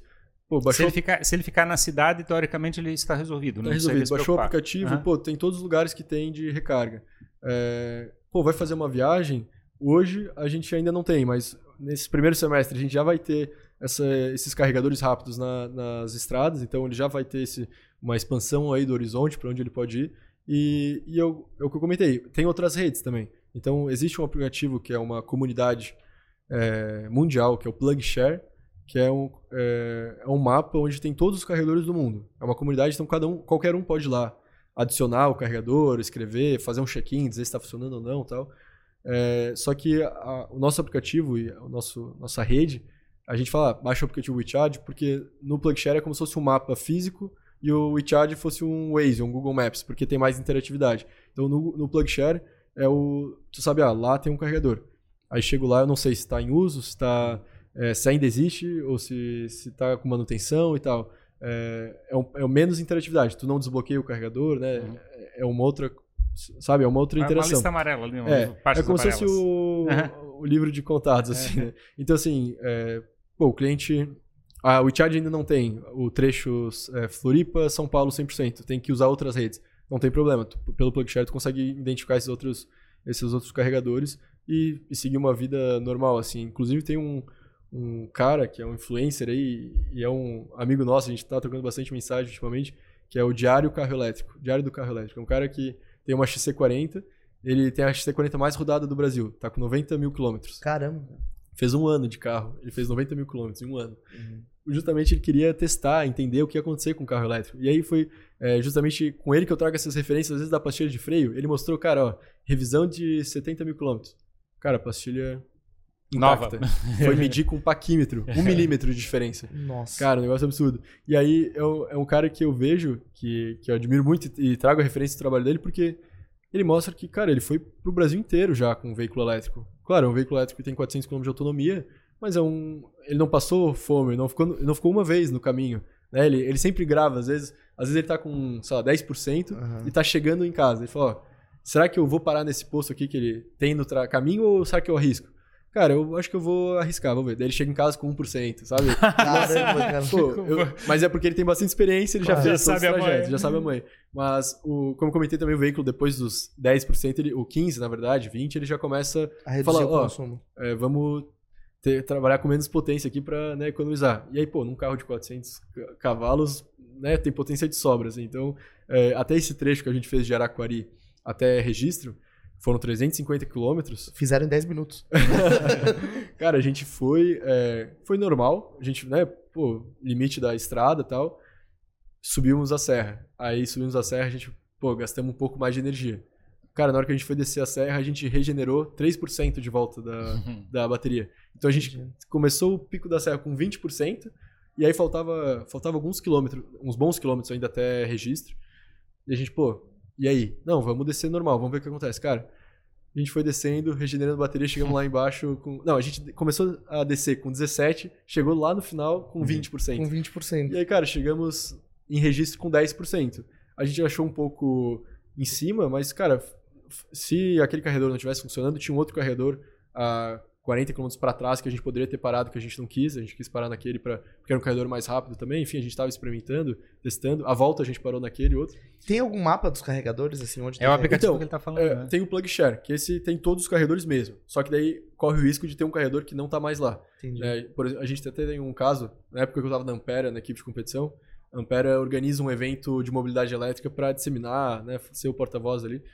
E foi, em 2019 foi instalado um carregador no, durante o evento num ponto móvel uhum. para atender os carros elétricos que iam participar do evento. Teve uma carreata, a gente fez um passeio da UFSC até o Trapiche e tal, só com veículos elétricos, foi bem interessante. Mas esse carregador a gente cadastrou no PlugShare naquela época pro evento. Cara, depois o carregador saiu de lá, porque acabou o evento. A gente mandava, cara, o carregador não existe mais, precisa tirar. E aí não tirava, o carregador continuou ali por um tempo ainda. Sim. Então, às vezes, a gente ia lá nos comentários as pessoas, pô, me programei para carregar aqui perto da, nesse carregador que é na UFSC e não existe. Sabe? Então, essa é a questão da frustração que a gente claro. via antes. Então, é, hoje... pode ter uma situação de emergência, né? Porque Exato. o cara chega ali na tampa com 1%. É, então, por isso que hoje o aplicativo WeCharge, com o status e tempo real dos carregadores, todos os carregadores que estão no nosso aplicativo, eles são conectados na nossa base, então a gente monitora, a gente presta... Tá funcionando. Tá funcionando. Tá... Então, assim, isso que a gente gosta de fazer, sabe? Ó, esses aqui tenho certeza. Se tu for em qualquer desses, tu tá tranquilo. Tá, tá Agora, garantido. desses outros, aí eu não consigo te garantir. Por isso que eles não estão no nosso aplicativo. Esse, esse né? quando tá, a gente tá falando da ansiedade de, de, ficar sem energia, o que acontece uhum. nessa, na prática? O carro, ele, ele começa a parar? O que acontece? Tem é, noção? Não? Eu nunca passei por essa experiência, é, mas eu já vi vários vídeos, né? O pessoal gosta de testar isso bastante. tem, tem os loucos que é, gostam. Tem, o cara já vai com a carretinha perto, assim. Eu vi bastante vídeo na, nos Estados Unidos, principalmente, o pessoal fazendo esses testes, né? Cara, quando, como eu comentei, chegou 20%, ele vai limitando, né? E aí quando, sei lá, 1%, 0%, anda, anda, anda, e aí ele vai, vai parando, assim. Então, ele tu, apaga todo. Ele, ele tem a bateria 12 volts ainda, então Hum. ele normalmente não apaga, tipo... No painel tudo, internos, assim, né? assim, é. Mas é, o que acontece? No- como no, no carro elétrico tu não tem o, o radiador, por exemplo, né, o, que, que vai também fazer essa. vai alimentar a bateria 12 volts, né? O, então tu, tu tem um conversor que transforma a bateria de alta tensão para de 12 volts. Então tu alimenta a bateria pequena que, é- que liga o carro à parte de, de segurança, né? Uhum. A parte básica do carro, com a bateria de alta tensão. Então se tu acaba a bateria de alta tensão, logo, eventualmente a bateria de 12 volts também vai acabar se tu ficar usando ele muito tempo, né? Então, é, digo, depois que o carro já tá parado. Não Uhum. fica É. escutando música. A, a- a recomendação não é Não, mas deve, Não, durar, mas- deve durar bastante ainda, um Não, dia exato. pelo menos. Esse- essa questão, assim, o, o carro, quando chega a 0%, ele anda mais um pouco e, e para, para. Pelos vídeos que eu vi. Como eu E como é que o pessoal, passei por isso. como é que o, o cara é resgatado é, nessa situação? Aí eu acho que tem que chamar um, um guincho ou algum... Porque na realidade se levar um, Um carregador, powerbank. É, então, É, esse- se levar um carregador existem- rápido vai levar muito tempo, existe... existe- o carro tá parado, né? Não, às vezes é, existe esse carregador que na verdade é um power bank, então é, tu passa de, de bateria para bateria, então tu consegue fazer uma recarga mais rápida. Isso é disponível assim? É- A gente hoje não tem. Ah, porque- fosse, digamos, mas, empresa de reboque, coisa parecida, Empresa de reboque, eu não conheço nenhuma que tem no Brasil hoje, mas eu, como eu comentei, eu já vi empresas de fora que fazem isso. É, Mas mas os porque caras ela vão tem comprar muito, a capinha pro carro com bateria extra. Power bank, power-. É, exato. Já, eu sempre- o pessoal sempre pergunta, tá, e se, e se né? Cara, é, é engraçado, quando o cara vem com e se é que vai vir. E se eu quiser encher meu porta-mala de Se powerbank? você quiser botar, cara, pode botar. Mas, né, vai ter mais peso, logo a eficiência do carro vai ser menor. Né, como todo carro, se tu Aham. enche de, de tralha, vai estar mais pesado, vai ter uma eficiência menor. Mas o celular, a galera faz isso, né? Tu vê gente andando que anda com quatro celulares atrás, um É, trambolho. Mas na prática, o mais fácil vai ser o cara ser rebocado e levado pra, um- uma base pra Pro, recarregar. mais, pro carregador uma tomada rápido mais mais, próxima. próximo, ou daqui a pouco se tem um guincho que tem esse carregador rápido que vai fazer ali a- um- uma recarga emergência, pô, vai ter uns 10 km de autonomia, assim, tipo 5, Ah, 10 mas minutos. tu falasse pra mim é, que os carros carregam um carregador é, é, de emergência no bagageiro? Sim, mas daí ele é um que bota na tomada, eu digo que é portátil, né? Aham. Mas esse- Mas em daí eu- último caso, ele se poderia, tipo, no meio do nada. Mas é numa tomada normal, assim? Tu Não, daí, normalmente o carro já vem com uma tomada industrial, É. então, que é aquela azulzinha que eu comentei. Então tu bota isso num, num industrial e bota o tipo 2, que é o plug Aí carro. faz o, faz o gatinho lá pra ligar na tomadinha de 15, vo- 15 Entendi. amperes. Então tem que achar Não, é gato, é, é normal mesmo. tem que achar uma tomada dessa azulzinha aí pra... É, mas, mas assim, eu- a questão é que o, como a gente tem uma malha já hoje, querendo ou não, o Brasil tem uma, uma proporção boa de carro por carregador. É, depo- agora eu esqueci justamente essa, essa relação, mas é uma, uma relação que tem mais carregadores do que carros no Brasil. Então, pro cara ficar no caminho, ele precisa realmente... Tem que querer. Tem que querer, assim. Tem que gostar tem de fazer. que, cara, é, É que eu fico, eu fico tem que ser teimoso, assim. Mas eu sempre fico apavorado. Tipo, eu tenho medo de reserva pra pegar um engarrafamento, por exemplo, de Sim. uma hora. Assim, se dá uma agonia, assim, É, ansiedade. Por exemplo, o, o carro elétrico interessante é que ele só gasta. Andando. O motor só anda quando o carro tá andando. Se o carro tá parado, o motor tá parado. Né? Então isso já, já consome menos energia, por exemplo, de um estacionamento. Pelo né? menos a falta de, de bateria não causa um impacto mecânico ali no equipamento como a falta de combustível, né? É, porque a falta de É, combustível diz pode... Fundir o motor. É, tipo, é, tipo, os bicos podem, né, enfim, no carro elétrico isso não acontece, ele Não, só vai morrer. Até porque, assim, normalmente o que acontece, né? Uma bateria, por exemplo, da, da Volvo, ela tem 78 kWh. Só que o que é consumível é 75. Ele tem umas margens para cima e para baixo de segurança justamente para estressar menos a bateria. Claro. Porque é, quando se fala em vida útil de bateria, né, isso é um outro, outro tema assim, que muita gente me pergunta, pô, o carro agora tem 5, 8 anos, o que, que eu faço com a bateria? Ela vai jogar fora? Né, muita gente pergunta do descarte. E não, na verdade, o que acontece? Essas baterias, elas são de, né, de- Tem diversas químicas ali, várias ligas também que fazem com que tenha essa, pô, mais autonomia, mais performance, enfim. Mas a questão é que, assim, quando chega em 80% da vida útil dessa bateria, é, não é que ela é descartada ou que ela não serve mais para nada. né? Na verdade, o que acontece é que ela deixou de ter 20% ali de autonomia ou de potência que ela pode entregar para aquele carro. Então, como a gente pegar o exemplo que o, o veículo é, precisa de uma bateria que dá tração, né? tem que puxar carga, tem que ter velocidade, é uma, é, é uma bateria assim, que é bastante demandada, quando ela chega em 80%, ela consegue ainda continuar usando o carro, só que daí, ao invés de 400 km de autonomia, tu vai ter 320, sei lá. vai ter menos potência, só que tu ainda consegue utilizar. Talvez por uma Volvo, ela já não é tão interessante, mas tu consegue tirar essa bateria e botar no Quid. Porque uhum. o Quid com 300 km de autonomia e 300 e, e cavalos de potência é um carrão, né? Claro, claro. Então assim, e depois do Quid, tem a segunda vida, dá para botar num Powerwall para carregar a energia que vem do sol, né, do, da tua, do teu telhado. Então assim, essas baterias têm diversos vida, diversas vidas úteis assim, que tu pode então, pô, trabalhou com tração, depois estacionária, pô, depois de estacionária ainda assim tu vai vai perdendo capacidade, mas assim ao longo de, cara, 10 anos. Então, e ela assim, termina como uma luz de leitura. Depois, o que acontece? Não, o melhor de tudo, cara, é, é possível reciclar até 95% dos materiais da bateria. Então, assim, não existe mais essa questão de, ah, porque o carro elétrico é verde, o pessoal fala, ah, o carro elétrico é verde entre aspas, o que, que faz com a bateria depois? Pinta de verde e joga no mato? Não, não é isso. Boa, boa! Tem gente que... é, tinha um, acho que teve um, um caso, acho que lá na China, que os caras desmataram uma área e aí perceberam por satélite e aí, porque tava tudo é, barro, assim, né? E aí pintaram tudo de verde. e aí, pra esconder isso. Não, aí o pessoal fala, não, pinta de verde. Não, tu consegue reciclar ainda. Depois de, cara, depois de 20 anos de usar essa bateria no carro, na, na sua casa, no power bank, no no break, cara, diversas coisas, recicla a bateria, os materiais Eu, são reutilizados. Isso né? é um medo grande, né? Porque o custo dessa troca, né? Porque tem carros híbridos, por exemplo, Sim. no mercado já há bastante tempo, que assim, a bateria estragou, é praticamente perda total, né? Mais é, o custo para troca é. é absurdo, assim. O que acontece é que é o que eu comentei no começo, assim, né? As baterias elas estão cada vez mais baratas, né? E aí, por exemplo, a, é, e com mais energia no mesmo volume. Então, assim, a Volvo e todas as outras montadoras, elas é, fornecem uma garantia de 8 anos para os veículos elétricos, 100% elétricos. Os híbridos, acho que deve ser um pouco menos, de 5 anos talvez, mas que é algo que está coberto pelo, pela garantia. E se não tiver, e aí é questão de módulos, né? Às vezes, por exemplo, é, eu tenho um, um, pack de baterias com 27 módulos. Um deles dá problema, eu não substituo o pack inteiro, né? Eu substituo um módulo só. Então, é, é uma troca que daí é, é mais, mais barata, mais né? É mais, mais, consciente, exato. Então, assim, é, tem muita tecnologia para ser desenvolvida, tem muito modelo de negócio também a ser desenvolvido. Então, hoje no Brasil, quantas empresas existem de reciclar a bateria? Uma ou duas que eu conheço, aí que trabalham muito bem, trabalham com vários montadores. Na China, já passou de 100 empresas registradas que trabalham com isso. Porque lá o mercado doméstico de veículos elétricos deles é gigante. Então, onde tem demanda, vai ter é, empresas fazendo. Né? Se no Brasil não tinha ainda, é porque não tinha tantas empresas trabalhando com veículos elétricos. Então, hoje já tem mais de uma, né? já tem empresas que a, conseguem atender a, a demanda. Né? É, e eu acho que a tecnologia vai evoluindo também, né? A história da segurança, sempre teve um vídeo que ficou bem famoso cara tinha um carro elétrico e aí bateu a parte de baixo dele, assim. Sim. Aí é, detonou a bateria e aí o carro foi perda total, porque. É, esse é um, esse é um exemplo de. que na, na minha visão, assim, foi um pouco de má fé do, do cara, porque. O que acontece? O veículo elétrico ele tem diversos sistemas de segurança. Né? Um deles é o inertia. É, um sensor de, de inércia.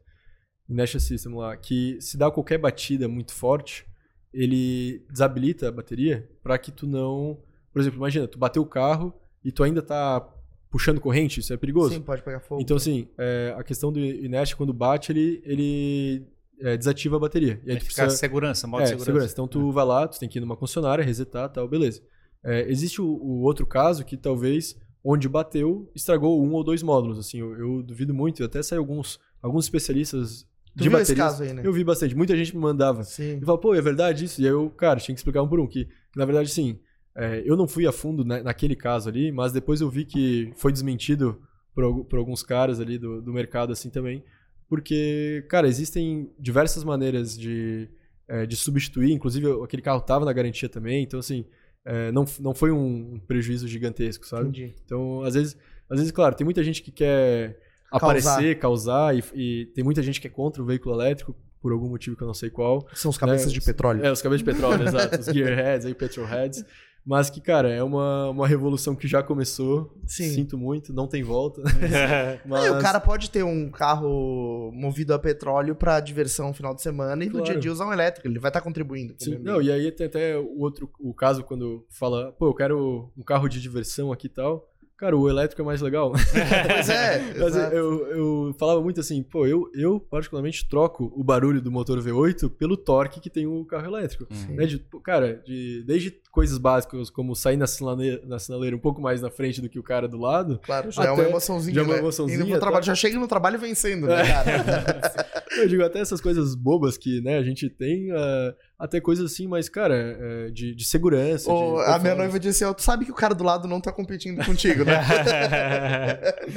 exato, exato. Então, Mas assim, é engraçado, né, cara? Faz parte da, da experiência, É. assim, é legal. E ainda, ainda assim, sobre o mercado de carros até clássicos, assim, né? é, e aí tem essa, essa outra empresa que eu comentei que eu tenho, que é a Swap, que faz conversão de carros a combustão em carros elétricos. Um dos mercados da conversão, que isso lá fora é, tá, tá muito forte, inclusive o David Beckham tem 10% de uma empresa do, do- da Inglaterra lá que faz conversão de Rolls Royce, de, de Mini Cooper Carros antigo. tops, no caso. Então, carros clássicos Aham, Mas tops. Tops. Né? Nível. Aham. prêmio, então é uma, uma conversão de boutique, né, que chama, que é para justamente eternizar aquele veículo. Pô, é, o meu, meu avô tinha um Corcel, um Opala, um Chevette, Tubarão, sei lá, um Fusca, né? Tem muito Fusca hoje, tu bota no YouTube, Fusca elétrico, né?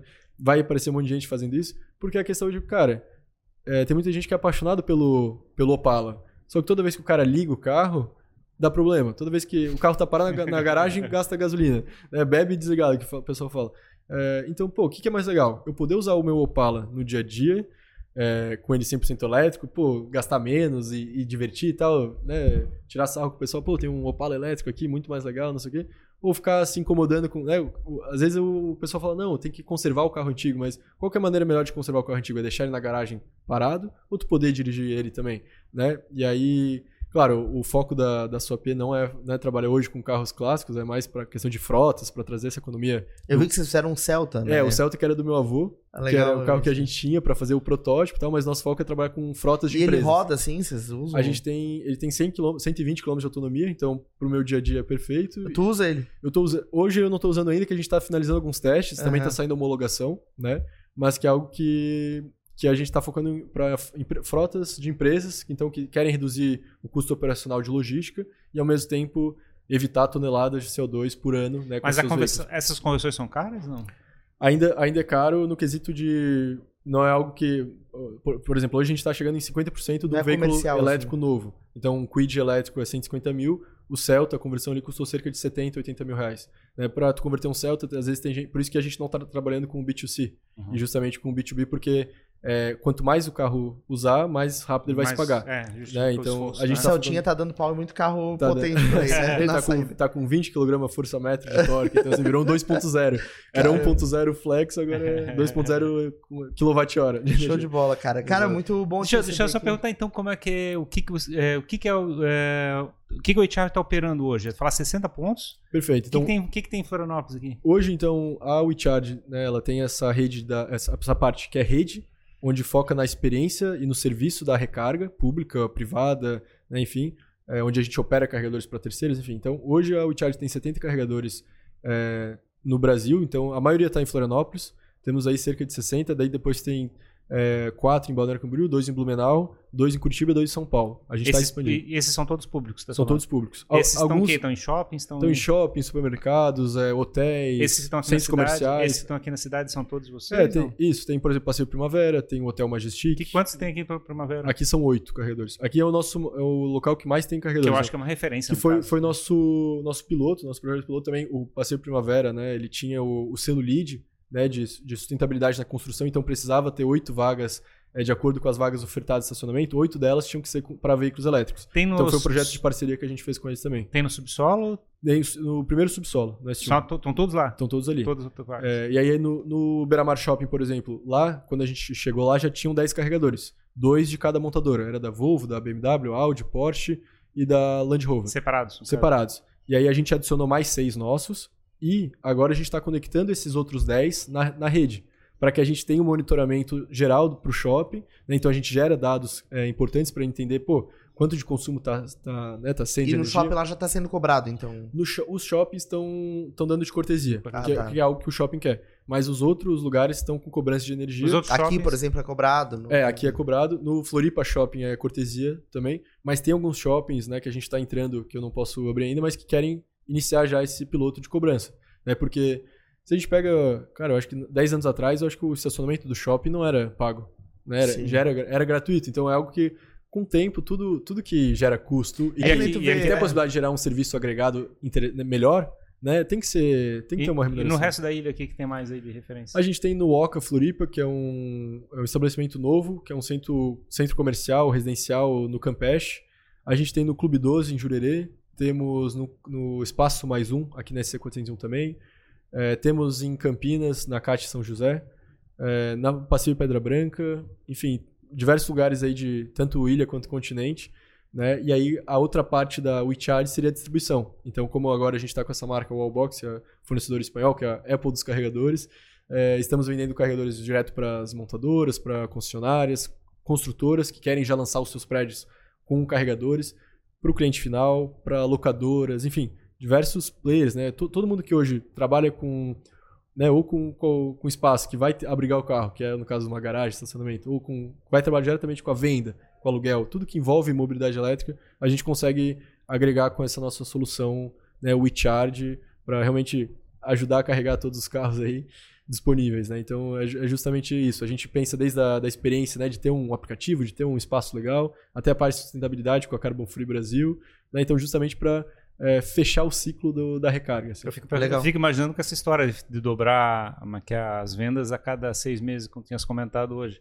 Então, tá falando que tem oito vagas, daqui a pouco oito vai ficar pouco aqui. Exato. Hoje, as oito vagas aqui acabam que elas não são 100% é, Ocupadas. usa- ocupadas o tempo todo. Mas, cara, pega o final de semana, aqui às vezes tem realmente as oito ou- sete vagas ocupadas, né? A gente tem outros lugares que às vezes tem dois carregadores e a gente, cara, esse lugar precisa de mais dois, precisa de quatro, porque tem muita Eu rotatividade. fico imaginando daqui a dois, três anos. que Fila vai, pra carregar. vai ter fila ou vai ou ter fila, ou daqui a pouco, cara, esse andar é só dos elétricos.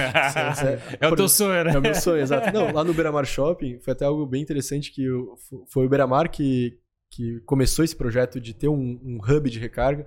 É, lá é, eles têm uma ala que tem 40 vagas e o objetivo é ocupar as 40 vagas. Então, então ala, Estão preparados. ala só de veículos elétricos. né? hoje a gente está com 16, tem- instalando mais dois, 18.